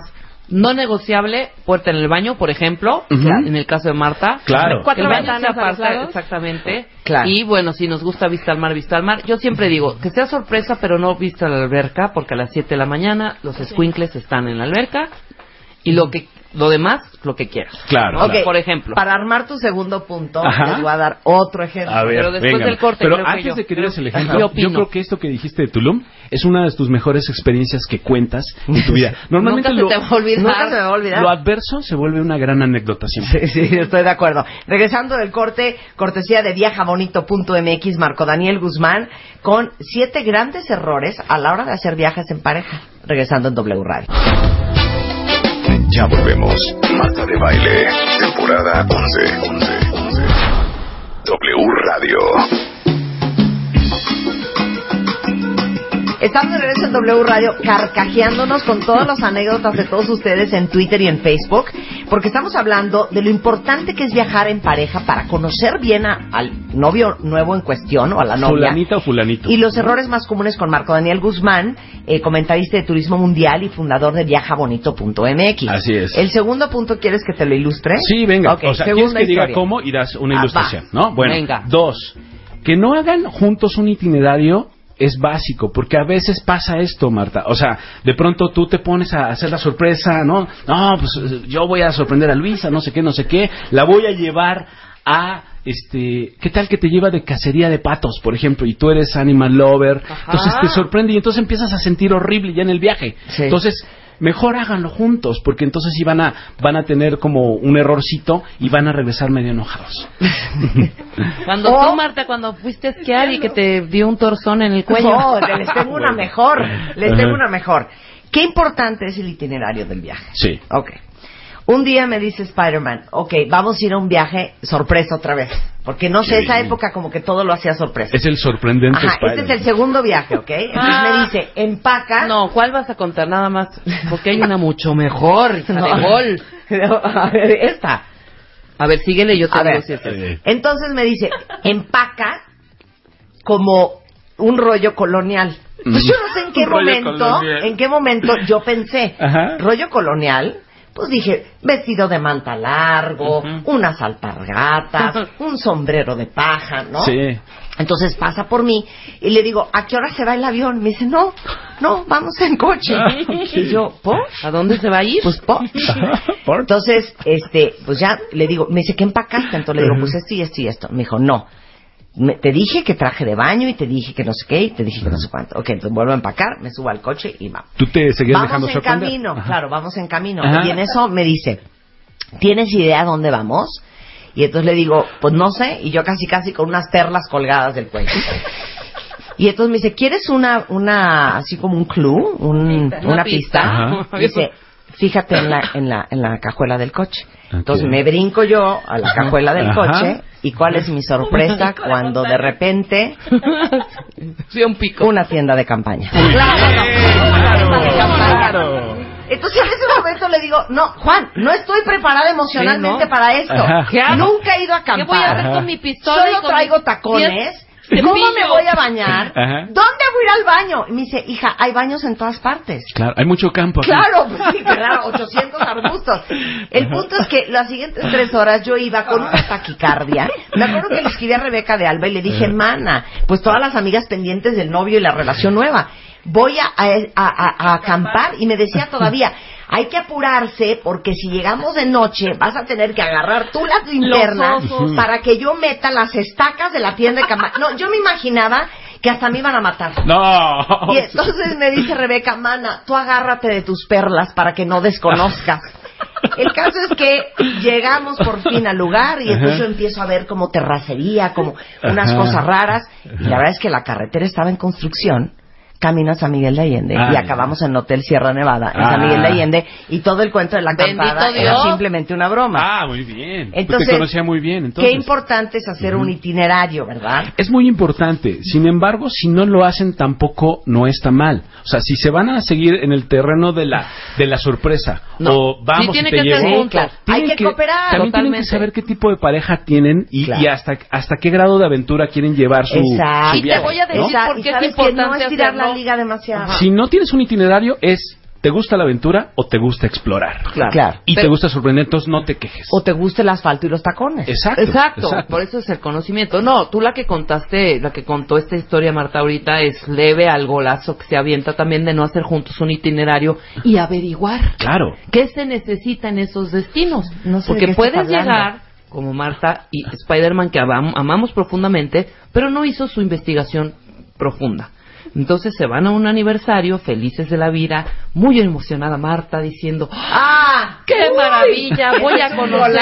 Sí, voy a sí. conocer No, por era fin, sorpresa. Por eso, era sorpresa. Voy a conocer un lugar que quizá, o sea, sí, todo es sorpresa, Claro. por eso digo lo importante que es compartirlo. Claro, claro. Claro. Y cuando llegas al desk para decir, El ya, check-in. el El check-in, check-in, pero ajá. ya no en México, ya, Ya, en Canadá. Toronto. ya En Canadá. Toronto. Ajá. Ok, ok. Toronto. Sí, sí. Para tomar un vuelo, hasta ese momento lo supe, a Hong Kong, cuenta bien. Ah. Esa era mi Yo estoy sorpresa. contando la anécdota. Ah, ok, va. Ok. O sea, llegar a ese front desk o esa cosa de Check-in. check-in en el aeropuerto y que te diga la señorita, sí, eh, señor Juan Garibay, la- su esposa, sí, eh, me pasa por favor la visa de su esposa para ingresar a Tokio, a Hong Kong. ¿Cuál, cuál visa? Se necesita visa porque la señora tiene un pasaporte que es nicaragüense y necesita una... este, vi- vi- neta visa. Güey, ahí tuvieron que preparar otro Se viaje. canceló sí. todo el viaje a Hong Kong. ¿Y a dónde se fueron? Y acabamos yéndonos a Europa, a Roma, a Florencia, a Florencia. Milán. Porque nunca averiguó que, como yo no soy mexicana, Claro. en ese momento todavía no era mexicana, Ajá. No, yo necesitaba una visa para Hong Kong. Claro. Por supuesto, las siguientes dos horas Eso yo llorando en las calles de Toronto, él destruido de depresión Sí. porque todo lo que había planeado Ajá. increíble en Hong Kong se arruinó Ajá. por no averiguar que yo necesitaba una visa. Pero igual después la pasaron muy bien. Ah, se claro. fueron a La pasamos Roma, bomba. reconstruyeron el viaje. Pero yo me la pasé llorando ¿no? en, ¿sabes qué? Es que ya no quiero nada, güey. Vámonos a México. Sí, claro. Y como buena mujer controladora, mujer alfa, yo venía pensando, claro, es que si no lo hago yo, todo sale mal. Te voy, a decir Exactamente. algo. Te voy a decir algo, Marta. Cuando las cosas se tuercen en un viaje, solamente hay de dos opciones. O te dejas o te unes más. ¿No? Entonces, el hecho de que no te hayas ido a Hong Kong y Sí. que te hayas quedado en Toronto llorando y de ahí brincar el charco, Sí. te unió más con Juan. Sí. Claro. Porque ahora cada que lo cuentan, y cada que ahora es una, eh, mm, eh, Rebe es una vocera Claro. de tu viaje también, este, te acuerdas y te ¿Y sientes te hablé bonito, de ese viaje? ¿no? Me hablaste de ahí, De del check-in, decirte, ¿qué crees? Y yo, ¿qué, güey? No nos vamos. Yo, ¿por? Se necesita. Es que no es posible. Y ya, yo, ya sí, sí. prepara algo. No, qué flojera, decía. Ahora- Ya me quiero regresar. No, güey. de Y mi hermana Eugenia, que también le hablé a llorarle, me dijo, te digo algo, deja de llorar, cálmate y deja de hacer sentir mal a Juan. Sí, claro. Y sobre todo ya estás Ya, ahí No pasa nada. ante lo inevitable y que ya no puedes yo, hacer nada, lo que tienes que hacer se es hace cayó porque tenía muchísima disfrutar. y aparte le estaba... O sea, no, no, no, no. no. O Sí, sea, lo que tienes que hacer es disfrutar, Marta. Entonces, Sí. todos ustedes que están escuchando, piensen la última vez que no participaron en la hechura del viaje, en la planeación, no participaron en el itinerario junto a su pareja y llegaron al destino y se enojaron y le hicieron un drama. Obviamente están equivocados, están teniendo un error, ¿no? Si Claro. llegas al- al- a la vacación, de- vas a Chicago y entonces te quejas del plan que te hicieron porque te llevan a comer un asiático mal. horrible, Muy mal. no te quejes, Claro. mejor adelántate y preparar el viaje también es parte del viaje. Exacto, ¿no? exacto. Claro. Muy bien. Tercer punto. Tercer punto, el síndrome del pegote. ¿Qué es esto? Cuando viajamos en pareja, pensamos... No estoy entendiendo lo que estás diciendo. Mira, Marta. ¿Que usted une a alguien más? A ver. No, no, no, no, no. No. Oye lo que va a decir. A ver, A ver. ¿qué? Toda- hay algunas parejas que No, les dilo gusta es- como lo ibas a decir. El síndrome del, pe- del pegote es cuando las personas viajamos, no quiere decir que necesariamente vamos a pasar el, todo el día y toda la noche juntos. O sea, Chinga. ¿cómo? O ¿No? sea, ¿cómo? Espérame. Volamos siete horas Eh, te voy a para decir. que él se vaya a hacer sus cosas. Para que él se vaya a pero, jugar a ver, golf te y yo molest- me quede en el facial. ¿Te molestaría que en Tulum él saliera al balcón del hotel a leer una parte de su libro favorito? Sí, por y tú estar ahí supuesto que pegada? sí. te No, sí, molestaría? por supuesto que sí. Bueno. Dame otro ejemplo. Dame Bueno, otro ejemplo. ¿Te molestaría que a lo mejor él saliera al parque enfrente a correr en la mañana porque le gusta correr en las mañanas? ¿Qué hora en la mañana? Él, ¿Estoy pues, a dormida las- o estoy despierta? Ah, ¿Estás dormida? Pon tus siete y media de la mañana. Ok, cuando que él vaya a hacer regresa, su... ¿sigo dormida o ya me desperté? Pues depende de tus no sé No, qué te despiertas. sí está bien. ¿No? Que se vaya a igual a comprar un jugo Sí, mientras sí, uno sí, se arregla. sí. ¿no? Eso puede Eso ser. puede ser. Sí, pero Es a que ver, a ver. el eso universo- es una cosa No, y otra cosa es... Oye. El universo de posibilidades... ¿Qué les pasa? ¿qué les pasa? O sea, o sea, que se voltee y te diga, ¿sabes qué? Este, me voy a ir a caminar a la playa solo, ahorita nos vemos. No, obvio no. Obvio no, No. es así. Pues te Pero, vas, ejemplo, No es así. pero aquí no, No. regreses, Lo porque en este camastro no. va a estar otro No. señor. Tú, lo, Obvio no es tú lo estás poniendo en un tema extremo, No, Marta. No, Dame un ejemplo. ejemplo de, Igual, el ¿te importa si me voy No, al no, no. Louvre solo? No, no, no, funciona así. no A ver, porque necesito mi espacio. Oye, tengo ganas cañón de, bañarme así, me- meterme media hora a la tina. Es como, yo no, ve el sol, está delicioso. Entonces yo saco mi bocina, saco unas Claro. cervezas, me voy al balcón, No, me a ver, pongo a eso no escuchar es lo que música. está diciendo claro Marco. que Es sí. Y entonces él una hora en la tina, solo, con su música, y yo una hora en el balcón. Pero están en el sola, mismo espacio. ¿no? Ah, Sí, claro.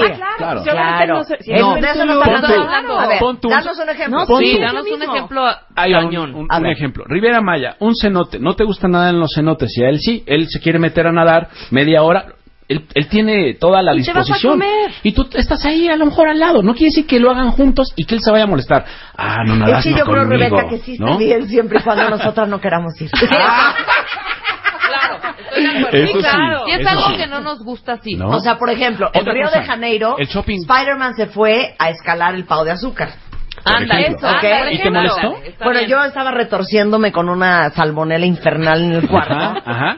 Pero no, yo creo que sí lo hubiera acompañado. Así de treparme, de treparme, no me hubiera trepado, No, pero vas y sí lo hubiera acompañado. abajito, Sí. claro. Desde abajito Sí. lo ves. No, no estoy segura que sí Pero a solos, ver, ¿eh? comprar zapatos en un Ay, no, mall. que a acompañen. Espérame, sí, no, sí, sí. que. Pero, pero no, llega un momento en el y que, carguen y que Pero opinen si y que un día, comenten un y que día paguen. te dicen, no Por quiero, ejemplo. hoy, hoy no quiero ir de compras Ajá. un día. O sea, No, pero tú te las ido sola a las 10 de la mañana, justo antes de que están abriendo. Marta abre la puerta de la tienda casi casi y Spider-Man está en, en otro lado. Sí. ha pasado, vale. ha pasado. Sí, Spider-Man se, Se está vale. bañando, seguramente. Sí. Bueno, este punto que estoy diciendo es un punto muy importante porque es motivo de muchos muchos problemas de pareja, muchos, Tienes muchos. razón. Ajá. Porque tiene que ver con que yo quiero hacer algo. Y a lo mejor en el camino se me, se me ocurrió subirme a un este, a una tirolesa y a ti no, No. te gusta. Sí, no regresas frustrado. Yo regresé, pero yo regresé hace muchos, muchos años Sí. de un viaje.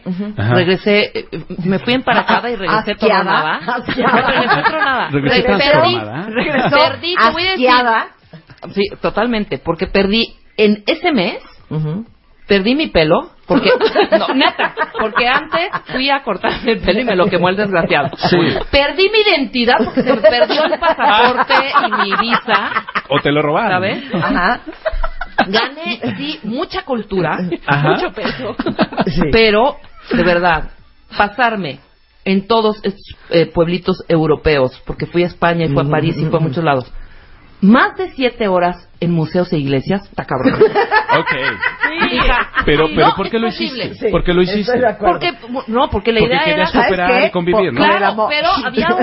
en el Por amor. el amor. Por el Sí, amor. claro, y había un consenso de, ok, está, per- vamos a ver las obras principales. Claro, ¿sabes? claro, claro. No te vas a ver a los holandeses, a los alemanes, a los... ar- No, ve Ajá. a ver a los... A los La ya sala de los los egipcios, flamencos. la sala de los olmecas Por los ejemplo. toltecas. Dios mío, Ya, la Mona Lisa ya. Ya no, ya. En el Museo del Prado yo decía, bueno, ok, ya son las dos, llegamos Sí. a las ocho y media. Ajá, vámonos. Vamos a Vamos comer por unas algo, tapitas. unas tapitas. ya, ahora, yo así, comida, sí, un vinito. Ajá. Mira, hay una cafetería aquí en el piso 3 del del Prado. Ajá. Nos echamos un sándwichito Y y, le seguimos. y le, si- no, y le seguimos. ¡Le seguimos! No, Sí, Es eso. sí, sí. Sí, asqueada. vale. No, pero yo no, te pregunto, pesadilla, Rebe, güey. ¿te lo consultó antes? O sea, antes de viajar te dijo, oye, vamos a estar en el Prado de sol a sol. No. ¿No? Sí, vamos a conocer. Y si tú le hubieras dicho, ¿qué hubieras dicho? Hoy, vamos, de sol a sol digo no, no es negociable. Ok. Dos horitas, una horita y de Ajá. ahí un, es- un Y esparcimiento. si él yo- te dice, oye, yo lo quiero hacer y tú salta y cruzate y ve a la, no sé, cafetería que está enfrente, ¿lo harías?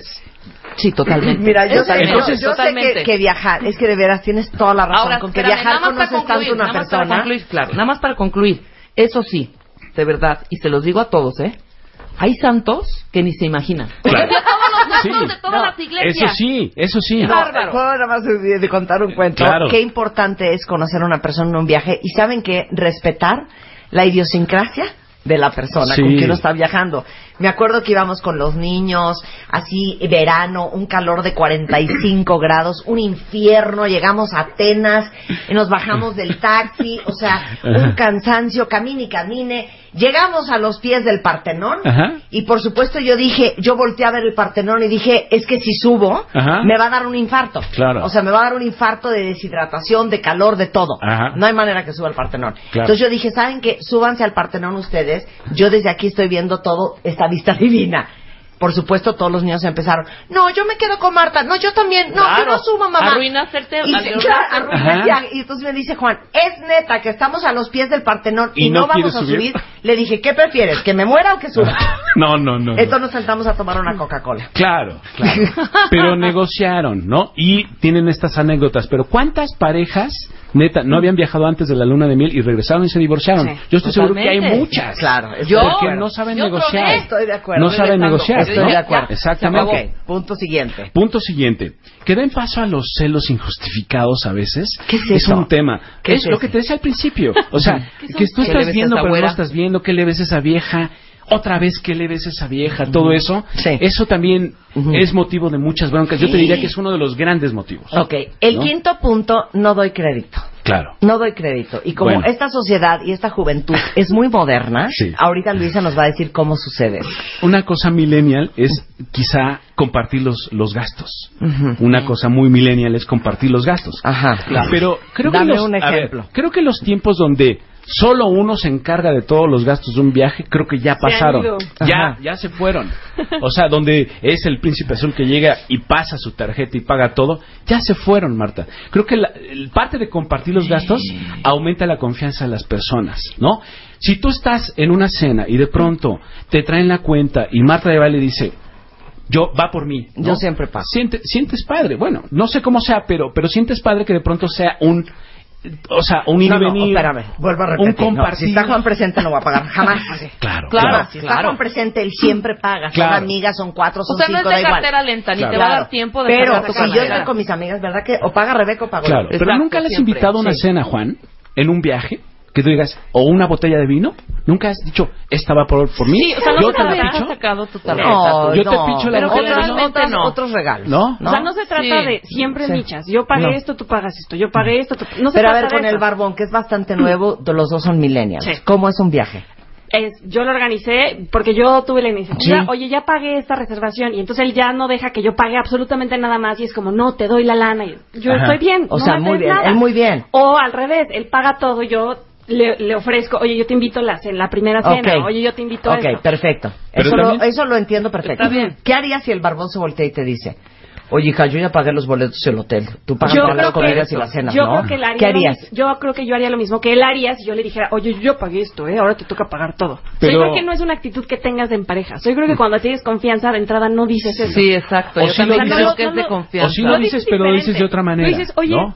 Traigo- o sea, no sé, nos organizamos, ¿cómo ves? Yo pago esto y tú esto. Es muy diferente. Es que yo creo que es diferente que nazca de uno decirle, oye, mi amor, ya pagaste todo esto. Claro, Dame claro. chance de, de, de- de invitarte los boletos de Six Flags. Me- Claro, por ejemplo. Ah, chocaría que ah, me que te dijera, así, oye, claro. hija, pues mochate, ¿no? Claro. Yo metí un amparo en este Pero viaje. yo creo que no, eso, va. ahí- Hay eso tiene matices. que ver con el rollo de qué tanto conoces a esa persona, porque de entrada yo no andaría con alguien tacaño. Sí, Claro, de entrada claro, no sé claro. que es tacaño. Pero si de pronto cae en un bachecito, le, fue mal una temporada, Oye, yo te nace. invito, por Sí, supuesto, te nace, claro. claro. sí. Eh, Oye, te picho el viaje. ¿no? Y yo sé que no- él no sería la persona de, oye, no manches, no tengo trabajo, o sea, pues Claro. Ahora, ¿no? Pero lo que Marta, que es una, claro, ¿no? una bonita convivencia de pronto pagar algo, yo pago esto, y en, en buena onda. ¿no? Claro. Ahora, yo sí pienso también una cosa. Qué difícil cuando la que tiene la lana cuentavientes es la mujer. Que a ti sí te alcance para ir a Tokio y que a él le alcance para ir a Champotón. Te voy a decir algo. claro. Ahí Esa pregunta me la han hecho tantas amigas de Marta, ¿qué hago, hija? O sea, yo tenía este viaje a Tokio, ya llevo tres meses con este cuate, pero yo Hazlo. compré el boleto, entonces ¿qué hago? Él no Hazlo. tiene lana, me voy sola, le disparo el boleto a él y lo invito, y mi Hazlo. consejo siempre es, vete sola, güey. No, yo pienso que el dinero es dinero y es para para eso se ocupa. Si tú tienes más dinero que tu pareja, hombre, no hay problema, hazlo. Todo tiene que ver con el grado de conciencia que tengas de pareja. ¿Qué Pero, ¿No? pareja ¿Qué tal Sí. que es un pintor No. que vende cuadros en el jardín del arte y no Sí, le fue bien? Por eso, ¿No? pero, pero si eso a ti te va a dar paz, si eso a ti te va a robar la paz, porque te va a arder que yo patrociné el viaje. Entonces no, no estés con él. no lo Muy hagas. mal, Y no y no estés con él. No no entonces. Pero no bueno, conoces a tu pareja. tienes durante esos tres meses este pintor de, que- del que habla Marco te invitó dos o tres veces. Ponle que un fin a Valle. Otra vez se fueron a, a San Miguel de Allende. Un ponche en Xochimilco, por ejemplo. Ponle que todos los gastos estos, pues, y tú ya tienes un viaje a Tokio, tú ya Sí. le dijiste. Quizá no sería mala idea decirle, oye, yo te invito a este y te- Sí. O sea, creo que La tampoco clave es mala idea. ¿Cómo que se ¿Cómo vaya sola? ¿Cómo te hace sentir? Como para qué estamos trabajando. Pero ¿cómo Pues te para hace ganar sentir? dinero. y ¿Cómo para- te hace sentir? Te hace sentir bien si tú no tienes problema Porque, en que... porque sabe, cada uno es diferente, pero sabes que si cortas con este fulano Ah, en seis meses, cosa. puedes claro. estar con tu amiga de, ¿qué tal este come cuanto hay salta para atrás, Sí, claro, muerto de hambre, que ni vuelva para el boleto de Tokio, y ahí voy yo de estúpida y se lo pago? Si vas a estar así en seis meses, no lo invites. Exactamente. Pero ten grado de conciencia, Marta. Conociste un poeta que te endulza el oído y te da otro tipo de placeres y A no un dinero. Apolo, a un a- a un Hades. Hefesto. O un Apolo que solo pues le ves los músculos y todo, pero no tiene dinero y tú sí lo tienes y tienes esa conciencia. Adelante. Si no te vas, a arrepentir. claro. Si, no, te vas a sentir diluida. Exactamente, pero ¿No? entonces ya cuando estés Diluida, viajando, dice. Sí. cuando estés viajando, entonces ahí vas a tener la enorme oportunidad de conocer al fulano. Bueno, los otros ¿No? puntos los pueden ver en internet porque todo esto lo subimos, pero lo más importante de todo es que Marco de veras es un gran consultor de viajes. Si ustedes quieren hacer un viaje de experiencia, de aventura, de extremo, de super romance, él les puede ayudar mucho a conseguir un viaje bueno, bonito y barato. Así es, pueden entrar en viajabonito.mx, ahí tenemos pues ya viajes a todo el mundo prácticamente y los estamos invitando a dos experiencias. Este 28 vamos a ir el domingo a Tres Viñedos un día, esta experiencia como muy europea de ir probando vinos en Tres Viñedos en Querétaro, que ya tenemos tres años haciéndolo. En Querétaro. En Querétaro lo estamos haciendo, vamos de la manita, pequeño gru- grupo chiquitito, probando muchos vinos este 28. Y como cada año hacemos nuestra visita al Festival del Globo de León, que como sabes es un gran espectáculo de globos aerostáticos, el tercero más grande del mundo. 19 y 20 de noviembre y vamos cada año desde hace cuatro años y está padre porque todos los cuentavientes van y, sa- y siempre la pasan muy bien. Ah, entonces, ¿no? ¿dónde está la información de ambos viajes? experienciasviajabonito.com Ujú. y viajabonito.mx es el blog para que vean este artículo completo. Sí, ok. Y por favor, se. Experienciasviajabonito.com Experiencias Viaja Bonito. para los viajes y viajabonito.mx es el blog. Exactamente. Estamos haciendo mucho Periscope. Ojalá nos puedan seguir. A ver. Porque de todos lados donde andamos viajando, ya periscopeamos y la gente como que ¿Cuál le es tu gusta. Periscope? Viaja bonito. Viaja bonito. Periscope.tv, diagonal Viaja Bonito, ahí estamos. Twitter, Viaja Bonito, en fin. Ahí estamos. Búsquenos en todas las Muchas gracias, Marco. ¿Cómo me he reído? no? ¿Cómo me he reído? Hacemos Gracias. una pausa cuentaviente. Regresando, vamos a hablar del dolor de la ausencia de alguien en nuestra vida con Gaby Pérez Islas. No se vayan, ya volvemos. Los mejores temas. Con Marta de Baile. Ya regresamos. Temporada 11. Cuentavientes, se los dijimos al principio del programa. Preparen Kleenex. Preparen papel de baño si con eso prefieren secarse las lágrimas. Exacto. Aunque es viernes, miren, estos temas es que de, es de esta pata cojeamos, Gaby. Esta- de los temas emocionales, de los temas del amor. Miren, el trabajo como sea, ahí va uno resolviendo. Los hijos, pero todo lo que tiene que ver con las emociones, creo que es algo que nos puede a todos. Y eh, justamente la semana pasada, Gaby Pérez Islas, tanatóloga, eh, estuvo aquí Ismael Cala y estuvimos hablando de por qué es tan difícil soltar. Y es impresionante cuantamente. Cada vez que tocamos esos temas, la cantidad de tweets que llegan de ustedes, de que si unos siguen extrañando a Alex, el otro está llorando porque cortó antier, el otro eh, se divorció hace cuatro años y no ha podido superar. O sea, creo que el tema de hoy es una joya porque es cuando alguien se fue y no me deja de doler. Exacto. Es que mira, Marta, buenos días, buenos días, cuentavientes, todos. Este es un tema medular en el trabajo de duelo. Puedes tomar antidepresivos, puedes tomar terapia, puedes hacer lo que tú quieras, pero hay una cosa que no te vas a poder saltar porque no hay manera de saltarte y más te vale que lo sepas desde el principio. Tú sabes que yo siempre, tanto con ustedes como con mis pacientes, siempre les digo, yo te voy a hablar con la verdad. Claro. Y la verdad es Lo que... mismo le dices a Luis Amor. Lo mismo le dices a Luis. Amor. Te voy a hablar con la verdad. Te voy a hablar con la Y esto verdad. aplica, perdón, ¿eh? Sí. Para cuando uno perdió a alguien. Sí, Y, que, y, que, y que todavía te sigue doliendo. Es que ese es el, el pie de foto. La ausencia duele. Y no hay manera que te saltes esto, porque en el dolor va a estar tu aprendizaje. Claro que no nos gusta esto, porque nosotros quisiéramos que la vida fuera distinta y las mayores lecciones y lo que aprendiéramos fuera a través de los cumpleaños, de las vacaciones, de los premios, de esas cosas. Pero la verdad es que no. Nuestro avance en la escalera emocional de la vida y crecimiento siempre es a través del dolor. No se me enojen, cuentavientes, Claro. no lo decidí yo, Claro. no lo escogimos nosotros, es que simplemente es así. Y la ausencia duele, y duele mucho. Y la gente lo que quiere es, a ver, quítame este dolor. ¿Qué hacemos? Ya no quiero sentir esto. Quiero que quiero quitármelo rápido, así, un duelo de microondas. Sí, me quiero arrancar el corazón y aventarlo contra la pared. Fíjate, qué bonito lo dijiste. Qué bonito lo dije, ¿no? O sea, me quiero arrancar el corazón Y aventarlo. Smash it against the wall. Claro. Y es justo el sentir de las personas. ¿Qué hago con este dolor? Es que me duele Gaby, es que lo extraño.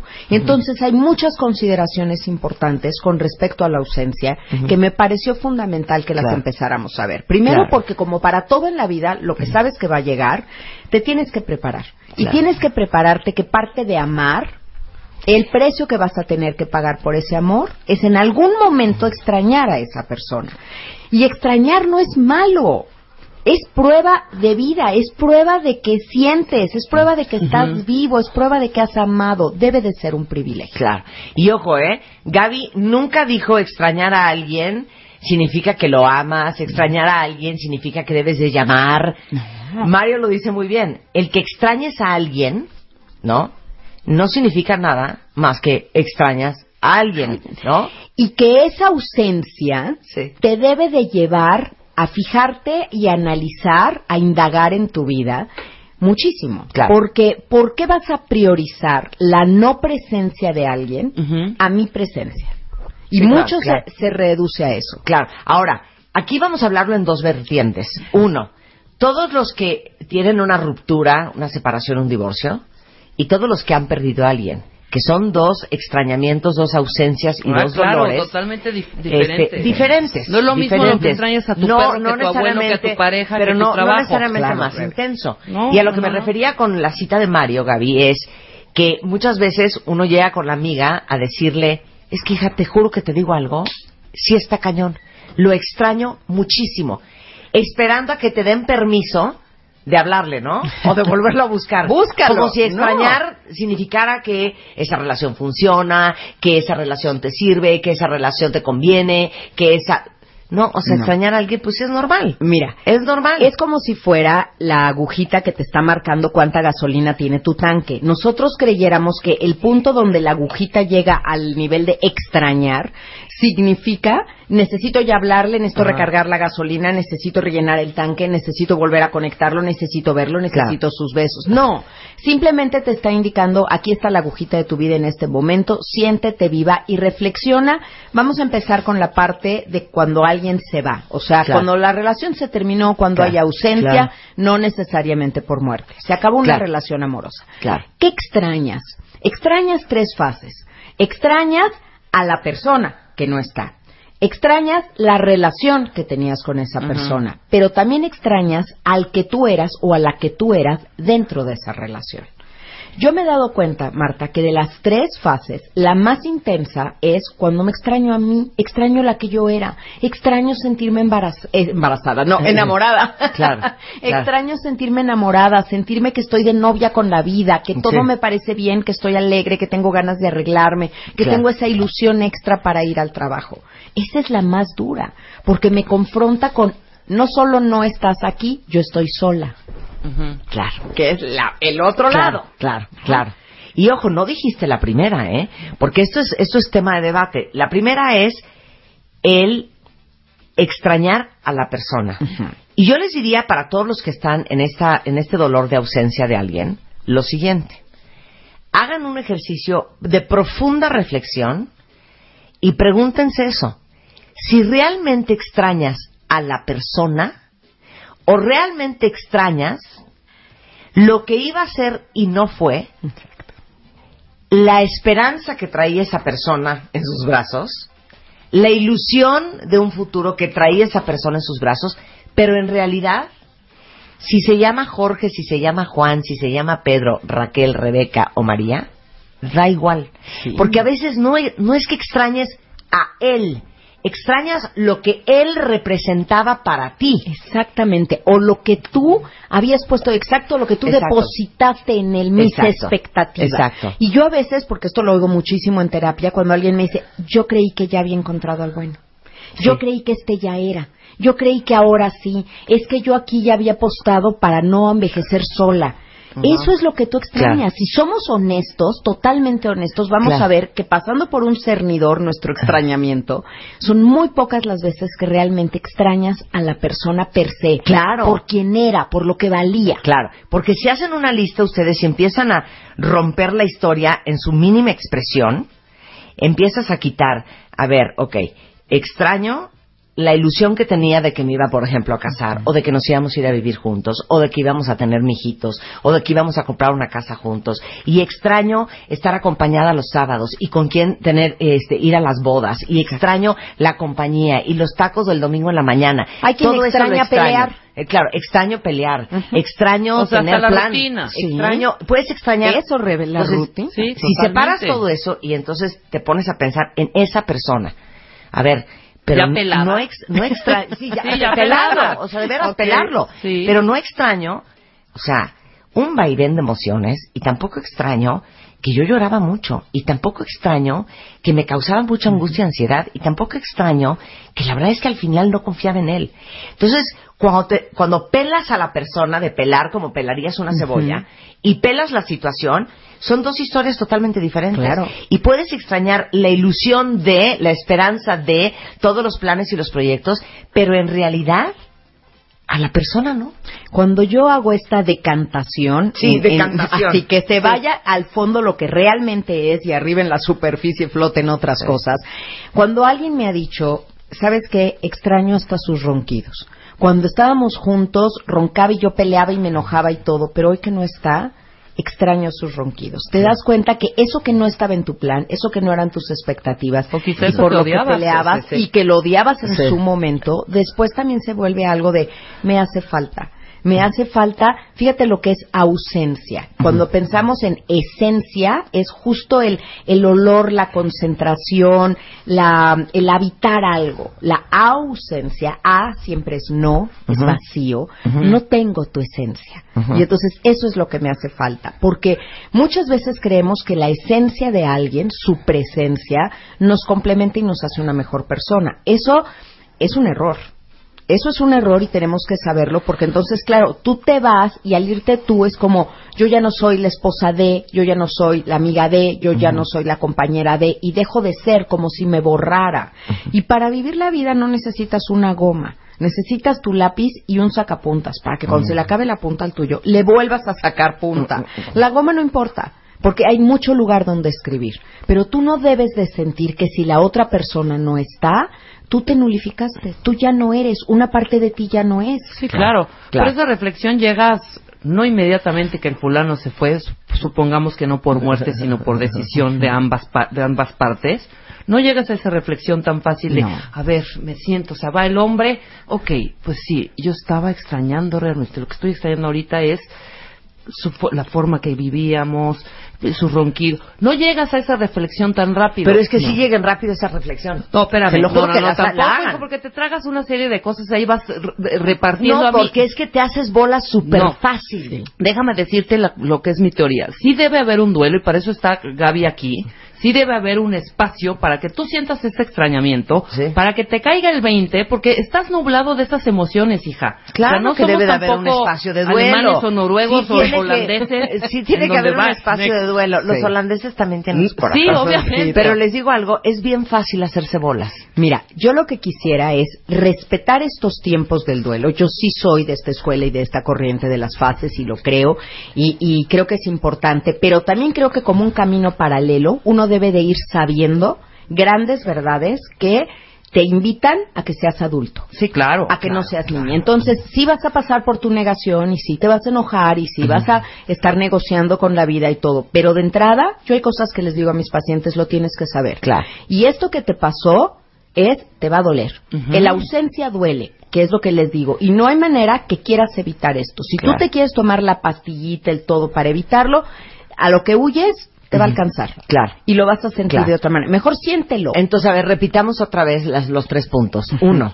Uno es que te extrañas a ti. Ujú. O sea, extrañas lo que tú eras en esa relación y Claro. eso es muy fuerte y es lo más analizable. Claro. Extrañas a la persona. Claro. Y extrañas la relación en sí, porque Sí. la relación siempre te trae beneficios, te trae Ajá. comodidades, te trae ganancias secundarias.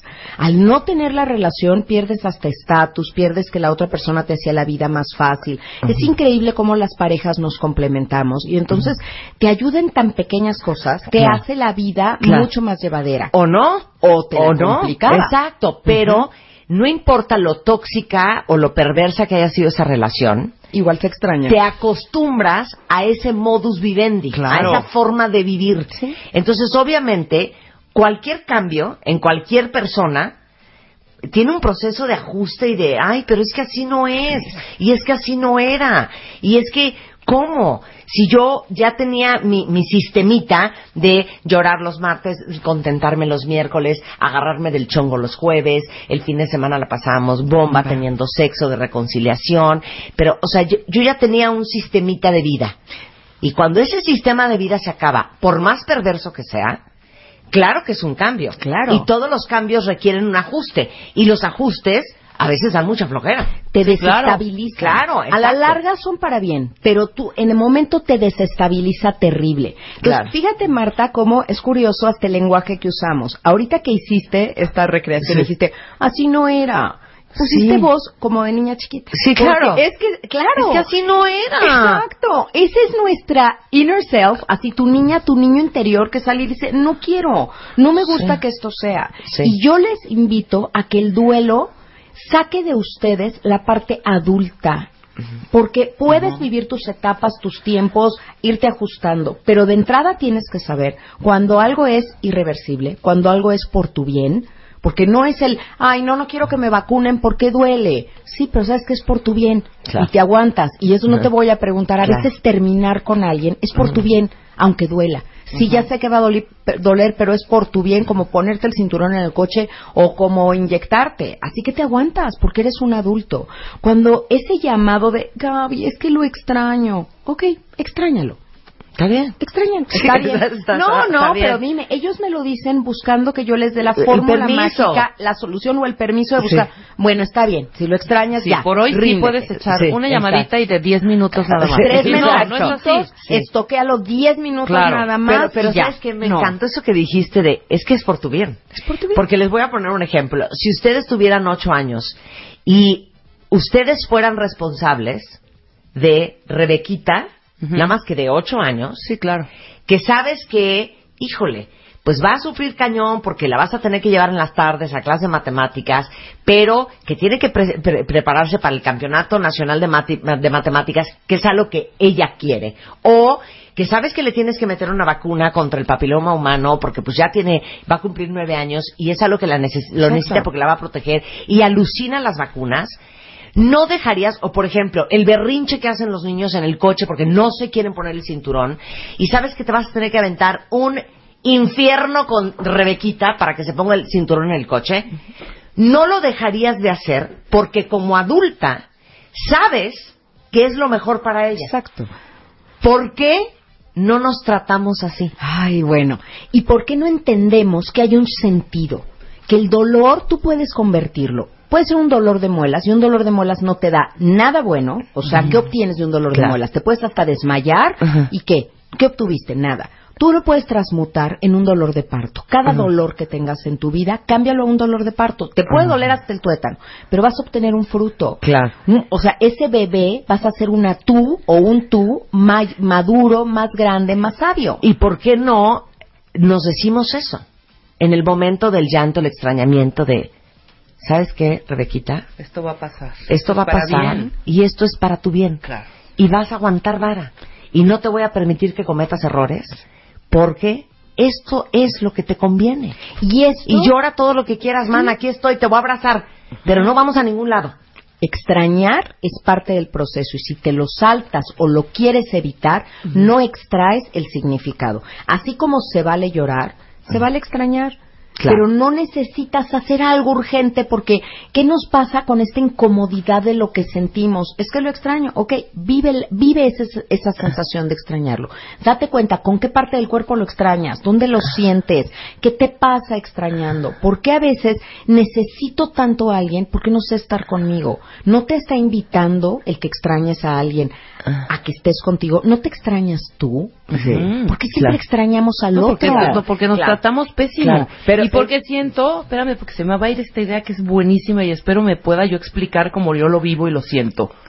Porque lo vi- vivimos desde afuera, ¿sabes? O sea, vives todo en relación hacia lo que está enfrente de ti, no adentro de ti, ¿sabes? Por eso no nos abrazamos. No nos O sea, escuchamos, no nos queremos. no, a nosotros mismos. Pedimos el, el, la calidez, el abrazo, el apapacho de afuera, ¿no? Eso es lo que, lo que gritas.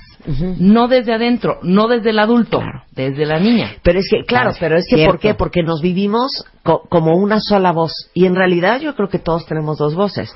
La voz de, es que así tú es. Sí, de la nena consentida y el niño chiquito emberrinchado porque ya se le fue su juguete.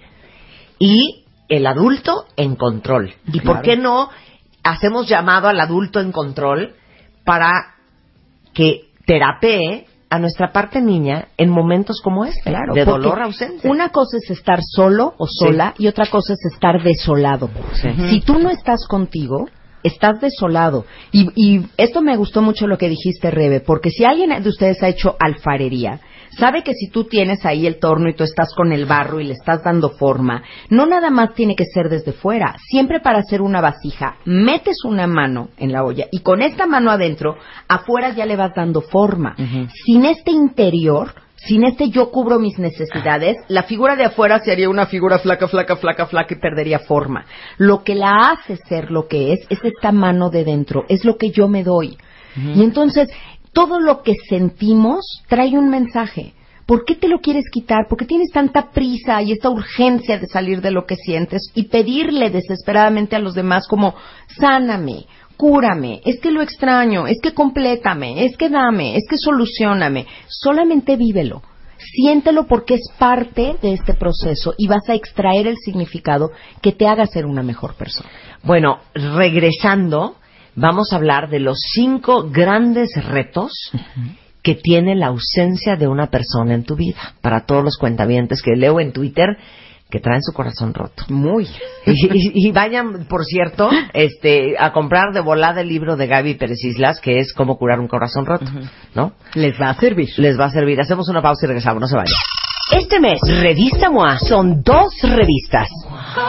Una solo para ellos. Y otra solo para ellas. ¿Cómo entendernos mejor? Porque todo es un problema. ¿Por qué quedan en marcar y no hablan? Porque no las entendemos. ¿Por qué cuentan todo pésimo? ¿Por qué no dice lo que siente? ¿Por qué no quiere ir a terapia? MOA Agosto, dos revistas diferentes para que por fin nos entendamos.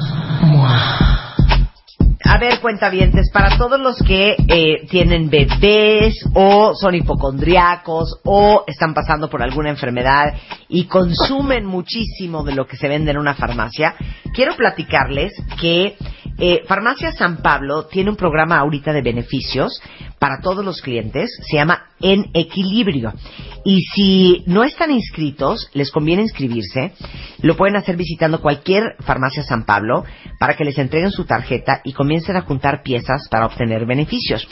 Con la tarjeta en equilibrio de San Pablo, eh, los pacientes que tengan, ustedes que tengan tratamientos crónicos o productos de uso frecuente como desde pañales hasta dermocosméticos, hasta pastillas para el dolor de estómago, eh, van a tener muchísimos descuentos y promociones. Tienen muchos productos que participan en este programa de En Equilibrio. Si los quieren conocer, entren a farmaciasanpablo.com.mx y hay una sección que dice En Equilibrio. Y ahí van a encontrar más de 600 artículos a muy buenos precios para apoyar a los pacientes. Ahora sí que es una solución más en función de una vida mejor y es En Equilibrio el programa de beneficios de Farmacia San Pablo. The Beauty Effect. Agosto. En portada. Aguantas el close-up. Conoce los cinco pasos que no te puedes saltar para una piel a prueba de lupa. Microneedling. Y otros inventos para no verte como tía. Nutrición para intolerantes. ¿Qué leches hay? ¿Y cuál necesitas? Probióticos a tu favor. Los pros de las bacterias para una mejor piel. The Beauty Effect. Agosto. Más de 100 páginas con tratamientos, perfumes, mascarillas, maquillaje y mucho más. The Beauty Effect. Agosto. A ver, cuentavientes, todos los que después de esta época de lluvias infernales ya encontraron que hay humedades en su casa y no tienen ni idea de dónde será que viene, o peor aún cuando empieza a dañar tus muebles o la ropa y no sabes qué hacer, les cuento que eh, Top de Comex tiene una pintura base de agua de fácil aplicación que de veras bloquea la humedad desde el interior, se llama Top Wall Humedad Extrema, y la aplicas al interior y forma una barrera impermeable que evita filtraciones de humedad proveniente o del exterior o del subsuelo. Y además Hay en 128 colores el top de Comex. Es ideal para, por ejemplo, muros colindantes o muros con jardineras o incluso para sótanos. La pueden pedir así, top wall, humedad extrema, en Comex. Los mejores temas con Marta de Baile. Regresamos. Temporada 11. Estamos de regreso en W Radio, estamos con Gaby Pérez Islas, hablando en profundos pensamientos hoy viernes, porque ahí viene el fin de semana y les digo una cosa, como estamos hablando de el dolor que uno siente con la ausencia de alguien, ¿no les pasa que de lunes a viernes medio ahí la llevas? Pero el llega el fin, fin de, de semana, semana, ahí sí te cae el chamuco. El fin de semana es durísimo. Porque el, el- entre semana uno anda distraído y estás ocupado y estás con la chamba. Y, pero no llegue el sábado y el domingo. Entonces los estamos preparando a todos los cuentavientes que están desolados y dolidos y dolientes por la ausencia de alguien, porque rompieron, porque se separaron, porque se divorciaron. Y prometimos regresando del corte a hablar de que la ausencia tiene cinco grandes retos para ustedes. Ok. Y el primero de estos desafíos es convivir con los recuerdos. Yo creo que hay una gran traición en el tema de los recuerdos, porque cuando lo vives, cuando estás viviendo momentos maravillosos, no son dagas que el día de mañana esos mismos momentos maravillosos son lo que más te va a doler y lastimar. ¿Por qué somos tan dramáticos, tan histriónicos, que recordamos el momento vivido y entonces nos desgarramos por eso? Todo lo que viviste, todos esos recuerdos buenos que tienes, no los quieras desaparecer, no te urja meterlos en una caja hasta arriba del closet y en la Claro. bodega para que no los veas, porque eso te recuerda que sí vale la pena el que ahora hayas sufrido, porque fuiste feliz. Entendamos en la vida, desde este adulto que estamos apelando, que todo tiene un precio, Marta. O sea, todo pagas un precio en la vida, no necesariamente monetario o económico. Extrañar es el precio de haber amado. Entonces, no puedes querer una cosa sin tener la otra. Tú no puedes entrar a una concesionaria de coches y decir, es que me veo súper bien en este coche, perfecto, págalo. No, es mío. Sí. Es que yo lo quiero. Sí, pero págalo. Así como tienes que pagar materialmente algo que te llevas. Sí. En el amor o en las Págalo, relaciones págalo. es al revés, Págalo. págalo. Ahora sí que págalo. Y ¿sabe qué? Y una cosa es, pues claro, vas caminando y de repente ves una pareja y te entra el... Exacto, hija, exactamente así sientes. Sí, por En ese momento díganse, es normal. Claro. Y el- yo lo viví. No es como, no tengo a quien besar ahora, no estoy sola. Pero lo he vivido. Solo Claro. extrañas lo que conoces, Marta. Claro. Mira, a mí me pasaba algo muy curioso. Yo tengo tres hijos hombres, ¿no? Y la gente me dice que es una de esas tantas cosas que se meten en la vida a preguntarte, ¿y no, extra- no extrañas tener una niña? ¿Y no te hubiera gustado tener una niña? Le digo, Ajá. no sé lo que es tener Sí. una niña. You don't miss what you don't know. No No extrañas lo que no conoces. No hay manera que yo diga, ay, si imagínate tener una niña ahorita aquí Sí. hormonal contando, llorándome en el... No lo sé lo que es eso. Ajá, claro. Entonces, ¿cómo lo puedes extrañar? Si tú extrañas algo, congratúlate. Significa que lo conoces. Gaby, Es que sí. Ahora, una cosa es igual, por ejemplo, estás de repente manejando en el coche, escuchando la radio y de repente empieza esa canción, que era la canción con que se conocieron y otra vez vuelves a sentir. A ver, exacto. Claro. Y eso es una cosa y otra cosa es que vayas y pongas en tu iPod la canción que te recuerda a ella o a él para autotorturarte. Es normal y va a pasar. Y va a pasar. El discurso que yo me digo, Claro. la- lo que yo me digo, mi discurso interior, lo que yo me repito, eso es la ley. Porque si alguien te, se está diciendo a sí mismo, yo con esto no voy a poder, yo con esto no voy a poder, concedido, concedido. no va a poder, claro. No va a poder, por más Claro. que afuera le hablemos, la voz interior siempre pesa más. Dos. El punto número dos. Aprende a cerrar el libro de la historia que se acabó. ¿Qué es eso? o sea, ¿cómo? Es decir, ya se terminó. Se terminó. ¿Por qué queremos corregir siempre? Lo hemos dicho, es una frase también que a tu mamá le gusta. Cambiarle la ortografía a la vida. ¿Por qué si la vida ya puso punto final, tú quieres borrar y ponle coma? ¿Sabes Claro. qué? Ponle puntos suspensivos. ¿Sabes qué? Ponle dos puntos. Como dice mi mamá, claro. No pongan signo de interrogación donde Dios ya puso punto final. Me fascina. No, abramos un paréntesis. No, no, no, no. No. Esto es un punto y hay que saber reconocerlo. Yo creo que a todos los que son lectores que nos escuchan y han disfrutado mucho un libro, cuando vas llegando a las últimas páginas, le estás sufriendo. Ay, ya se va a acabar, no quiero que se acabe. El libro o la serie que estás viendo en televisión y empiezas a ver con angustia que solo hay dos temporadas y vas en el capítulo 23 de la temporada, ¿no? Entonces empiezas a sufrir porque se va a acabar. Hay que saber cuando algo se acaba, poder cerrarlo con la satisfacción de poder hacer este análisis, este corte de caja de lo que hice bien, qué bien lo hice, cómo aprendí, fue mi mejor versión. Ahora sí mejoré mis habilidades de ser pareja, de todo, porque qué bien lo hice. Pero ya se cerró, se acabó. ¿Por qué lo quiero volver a abrir? ¿Por qué lo quiero volver a leer? ¿Por qué me quiero volver a asomar al pasado? No. Claro, y les digo una cosa, es tan cierto lo que estás diciendo, Gab, porque la semana pasada que hablábamos del arte de soltar, vi que muchos estaban con el cuento de ya cortamos y estoy esperando a que, o sea, neta no me va a hablar otra vez. Que recapacite. No, exacto, que Ah. recapacite o ya nos separamos, pero estoy con la esperanza de que ahora que está yendo a terapia, el terapeuta lo haga entrar en razón. Otra que dicen mucho, no me extraña, o sea, no valoró todo lo que yo Claro. le di. Sí, lo puede O sea, valorar, pero no, ya ¿Cuántas veces no nos hemos preguntado eso a las amigas? Totalmente. Hija, neta, nada más dime una cosa. Es lo único que te quiero que me digas. No pensará en O sea, mí. hija, ¿le vale madres? ¿No? Nada más dime eso, hija. ¿Le vale madres? No le vale, pero ya se acabó. Es que ya se Ya acabó. se acabó. Y entonces no quiere decir que nunca haya sido real, que nunca te haya amado, que nunca haya valorado ni se haya dado cuenta todo lo que hiciste por él. Claro. Pero ya se acabó. Las cosas se acaban. Tienen un principio, un medio y un fin. ¿Y qué razón tienes otra vez, Gab? Porque, a ver, nos cuesta un trabajo entender que hay gente que sí le pone punto final, Sí, que y cierra. cierra un libro y lo mete en un cajón. Y lo confundimos con... Le vale madre. Claro. O sea, porque no es posible que él no esté o ella no esté como yo.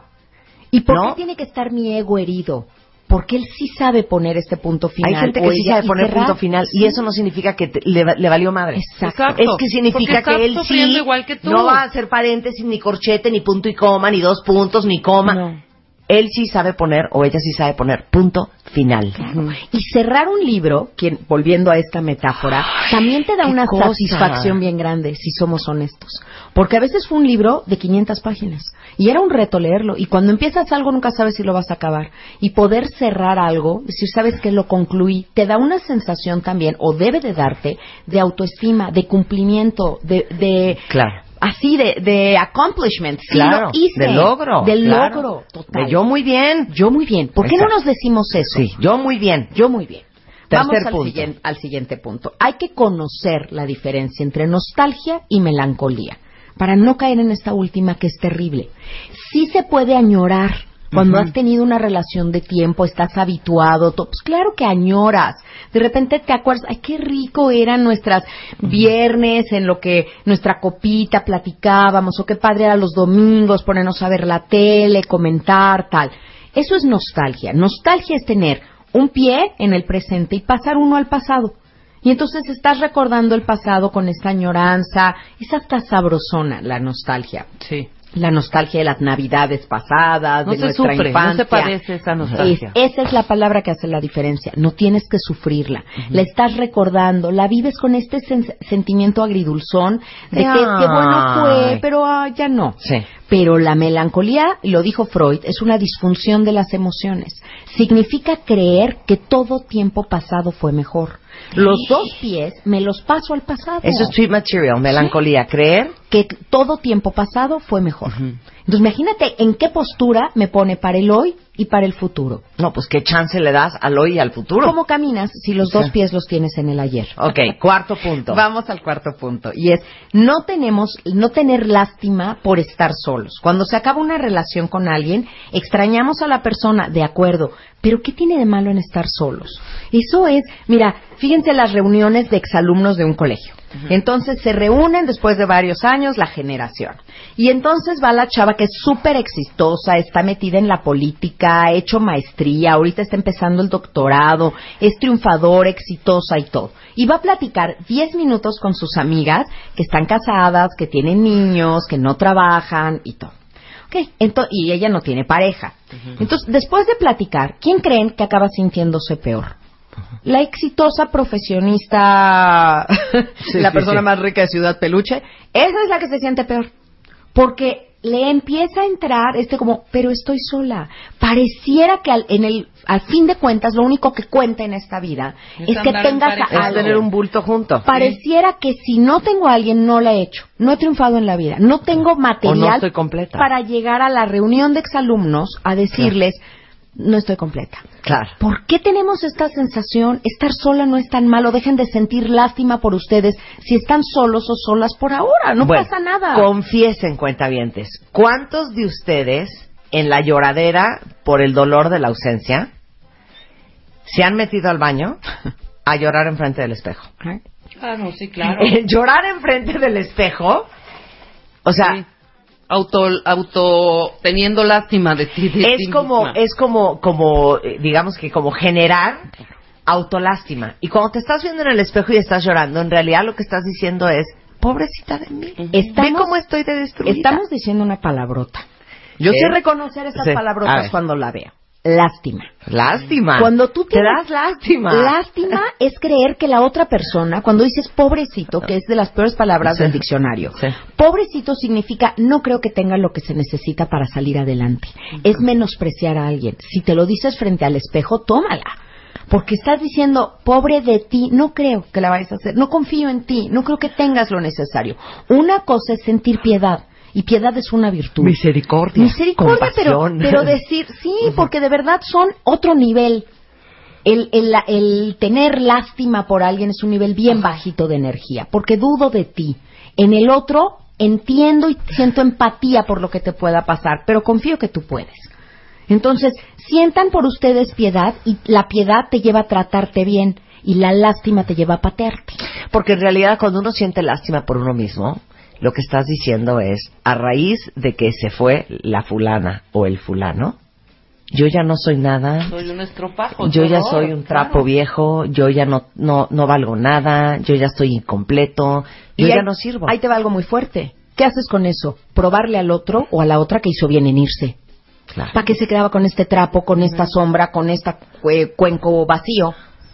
Tú al contrario, tu misión a partir de que algo se acaba es casi casi, aunque no lo vas a hacer por eso, pero probarle al otro qué equivocado estaba en haberte dejado con todo lo que vales. Es tu momento de demostrar eso. Claro, y no por él, ni por ella, por ti. Por ti. O sea, ti. como un buen ejercicio de autoconstrucción. Claro, de motivación. Claro. Es decir, ¿sabes qué? El haberme dejado fue un error. Yo no tengo que ir por la vida recordándotelo, pero tengo que probarme a mí mismo que soy una persona digna de que estén conmigo y todo, y que si te fuiste, tiene más que ver contigo y con tus asuntos que conmigo. Claro. Ese es, ese es el punto. Y finalmente, eh, el quinto punto tiene que ver mucho con la ausencia, que lo vamos a conectar aquí, cuando sí alguien ya murió. Es no habitar tu casa del difunto.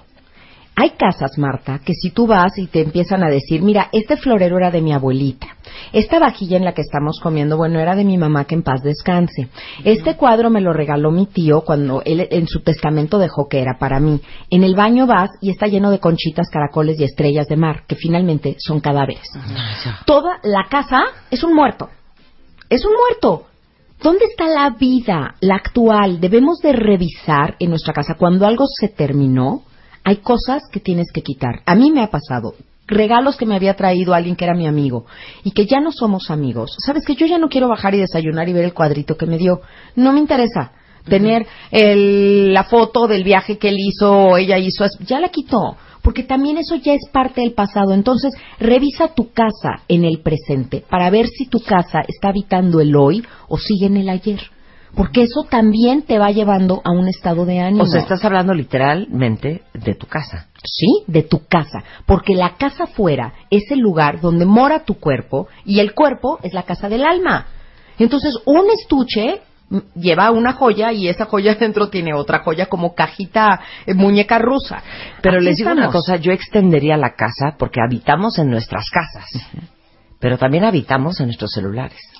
Claro. Y claro, si te hace bien, sí. y si te hace bien, aunque quedes como una teta y como una infantil imbécil, ya no tenerlo en Facebook, o ya no tenerla en WhatsApp, o ya no tenerla, ¿me entiendes?, en tu, en tu Snapchat, o es igual a seguir con el marco de fotos con tú y él en la boda de tu primo en tu buró. Es lo mismo. No creo que te, que te haga ver infantil quitar a alguien de redes. Una vez lo hablé con Álvaro Gordo, estuvimos Sí. hablando de la etiqueta y el protocolo que se debe de seguir en esos casos. Parte de cerrar el libro y de terminar es entender que yo fui parte de tu mundo y de tus amigos y todo, pero ahora yo me retiro. Claro. Quien esté interesado de tus Y amigos si eso en lo volver que a te hace buscarme, bien a ti, eso es lo que te hace bien a ti. ¿Cómo te hace sentir? Te vale que digan que eres una teta. Sí. Y que qué inmaduro y que qué infantil que ya lo bloqueaste. Ni modo. Eso es lo que te hace bien. Eso es lo que necesitas tú para sobrevivir. Porque Sí, en mi época, a ver si voy a sonar muy abuelita, pero era mucho más fácil Ay, terminar claro, con alguien. Bueno, pero hija, no te vayas, no te vayas sola. En nuestra época Sí, sí. no teníamos que delete Facebook, delete Nada, Snapchat, delete era nada más- WhatsApp, delete y- SMS, delete, nada No, de eso. No, nada más arrancabas la M del directorio telefónico. O sea, Y lo más que podías Martínez. hacer, lo más que podías Tachar hacer, el teléfono y con era pluma. de flojera y complicadísimo, es pedirle a una amiga que te acompañara a pasar enfrente de su casa. Claro. Eso Ah, era lo claro, más que claro. podíamos hacer. Si era Ese era nuestro vecino, estoqueo. Si era vecino, capaz te lo encontrabas, ¿no? Sí. Pero ahora tienes esta ventanita morbosa Sí, donde sí. tú dices que te asomas a ver su vida. Claro. Y bueno, ya también entendamos como adultos que en esa ventanita uno nada más pone foto de los momentos felices. Claro, claro. Nadie pone su foto de Claro. mírame estoy llorando, mírame si te Mira, extraño. igual, me regresando importa. al ejemplo No. de Rebequita de 8 años. Tú expondrías a Rebequita No. a que la lastimen, No. a que la sobajen, a que la ninguneen. No, Harías todo para protegerla de que no le pasara eso. Entonces, si tú sabes que a ti te va a afectar ver el siguiente día en el Facebook de la fulana o del fulano, soltero por fin, Ay. si te va a poner mal, de veras, bloquealo y no lo veas. Claro. Exacto. Claro. No. Pero muchas veces aprovechamos eso también para subir fotos y hacer cosas. Mandar Que- mensajes. No, para que el otro vea que te la estás pasando bien también, ¿eh? O, O sea, sea, no solo para estar estoqueando, sino para que un amigo le cuente que estuviste en una fiesta y que que, si estuviste vio la foto que fulanito. acabas de subir de tú hasta las Y tú manitas carcajeándote en la foto. ¿Y No, qué también. necesidad? Decía Sí, Mario no hay Benedetti. necesidad en absoluto. No tengo que llevar el ladrillo conmigo para que sepan de qué está hecha mi casa. Con que lo sepa yo. Sí, sí, muchas veces Si las yo redes estoy nos bien, no hunden más. estarlo diciendo. Nos destapan, dime de qué presumes y te Totalmente, diré de qué claro. careces. Limpien su casa. Sí, es limpien Ojo, su casa. porque no quiero que se hagan bolas. Limpiar su casa, escucha esto Luis, mi amor. Limpiar tu casa sí es meter a lo mejor en una caja todo lo que te recuerde esa persona, a lo mejor momentáneamente guardar el anillito que te regaló, la crucecita, el relojito, la cosita. A lo mejor sí es hacer eso. No es guardar sus cosas en la caja y hablarle para decirle que a dónde quieres que se las lleve. Eso no es. No es. Eso no, es. Eso ya. Porque ese es otro gran pretexto de, hija, ni modo que me lo quede. O sea, le tengo que hablar y decirle a dónde quiere que se lo lleve. ¿dónde quieres que te Quiere lleve? no necesita su foto ahorita de cuando tenía cinco años. No necesita si un se la das en rastrillo cuatro meses no pasa nada, ¿eh? Claro, claro, pero eso en el fondo es un deseo desesperado de que en el momento que me vea se le abrirá la luz y entonces se dará cuenta que ha vivido en el error y que me necesita de Y nuevo. si se muere por su eh, serie completa de House of Cards, que la tienes tú en DVD, Que se compre otra. que te hable. Claro. Que ya te hablará. y que pase él por ella. Exacto. Si le hace falta, ¿no? O, e- o ella por él. Exacto. Mira, Para concluir. Sí, nos falta esta esta parte, si si tenemos tiempo, de cuando alguien realmente, cuando alguien falleció, Sí, ya lo, lo hablaremos. Es que yo sé que tu casa también cuando alguien se muere. Nada más quiero como cerrar aquí. Yo sé que la ausencia por muerte o por defunción de alguien es otra historia totalmente diferente. Pero también, y perdónenme si suena muy cruel lo que voy a decir, los muertos no tienen cosas. Entonces, dejemos de estar diciendo, este es el cuarto de mi hijo, este es el coche de mi esposo, ya no es de ellos. Y las cosas también tenemos que actualizar nuestra casa, nuestro closet, para decirle a nuestra vida, se vale vivir. El que yo esté vivo no es una traición. No seamos responsable con el muerto e irresponsable con el vivo. A los ¿Sabes muertos, qué? Yo sí creo que hay que hacer un programa del dolor de la ausencia cuando pierdes a alguien, cuando se muere alguien. Sí, totalmente. O sea, completamente. sí hay que dedicarle, amplio, hay que dedicarle un y- espacio entero y lo haremos. para todos los que estuvieron escribiendo que sí lo necesitan. Y hay una frase que dice, ahorita que estás diciendo de limpiar y que dice, oración a los muertos y a los vivos atención. Exacto. Así. Y, y, eh, principalmente a ti, porque tú claro. estás viva y esa no es ninguna traición. Bueno, eh, Gaby Pérez Islas tiene una serie de libros. Uno de ellos es este, Cómo curar un corazón roto, que es una joya. Elige no tener miedo, que acaba de salir ya su reimpresión en edición Bucket. Vayan por él porque está maravilloso. Y Viajar por la vida, el libro donde está tu prólogo. También ya les platiqué que para el 2017, principios, ya vamos a tener un cuarto libro por ahí que me tiene muy emocionada. Búsquenme, ahí estoy en Facebook, Gaby Pérez Tanatóloga, en Twitter, arroba tan- Gaby Tanatóloga y en YouTube en este canal maravilloso que nos mantiene juntos, Gaby Tanatóloga, para que vean todos los martes los tanatotips que subimos con mucho cariño para ustedes y respondiendo a los temas que me solicitan. Muchas gracias, Gaby. Al contrario, un gustazo. Miren, todo el texto en el cual basamos esta conversación está arriba en martadebaile.com. Como ahí viene el fin de semana y el fin de semana en la soltería, cuando hay una ruptura reciente, es durísimo, impriman ese texto y cada vez que sientan que se les sale el corazón y que se lo quieren arrancar y aventarlo contra la pared, lean de lo que hablamos hoy o pongan el podcast. Eso los va a sacar adelante por lo menos de aquí al lunes. Muchas gracias, Gaby. Al contrario, Estamos de regreso el lunes en punto de las 10 cuentavientes. ¡Adiós!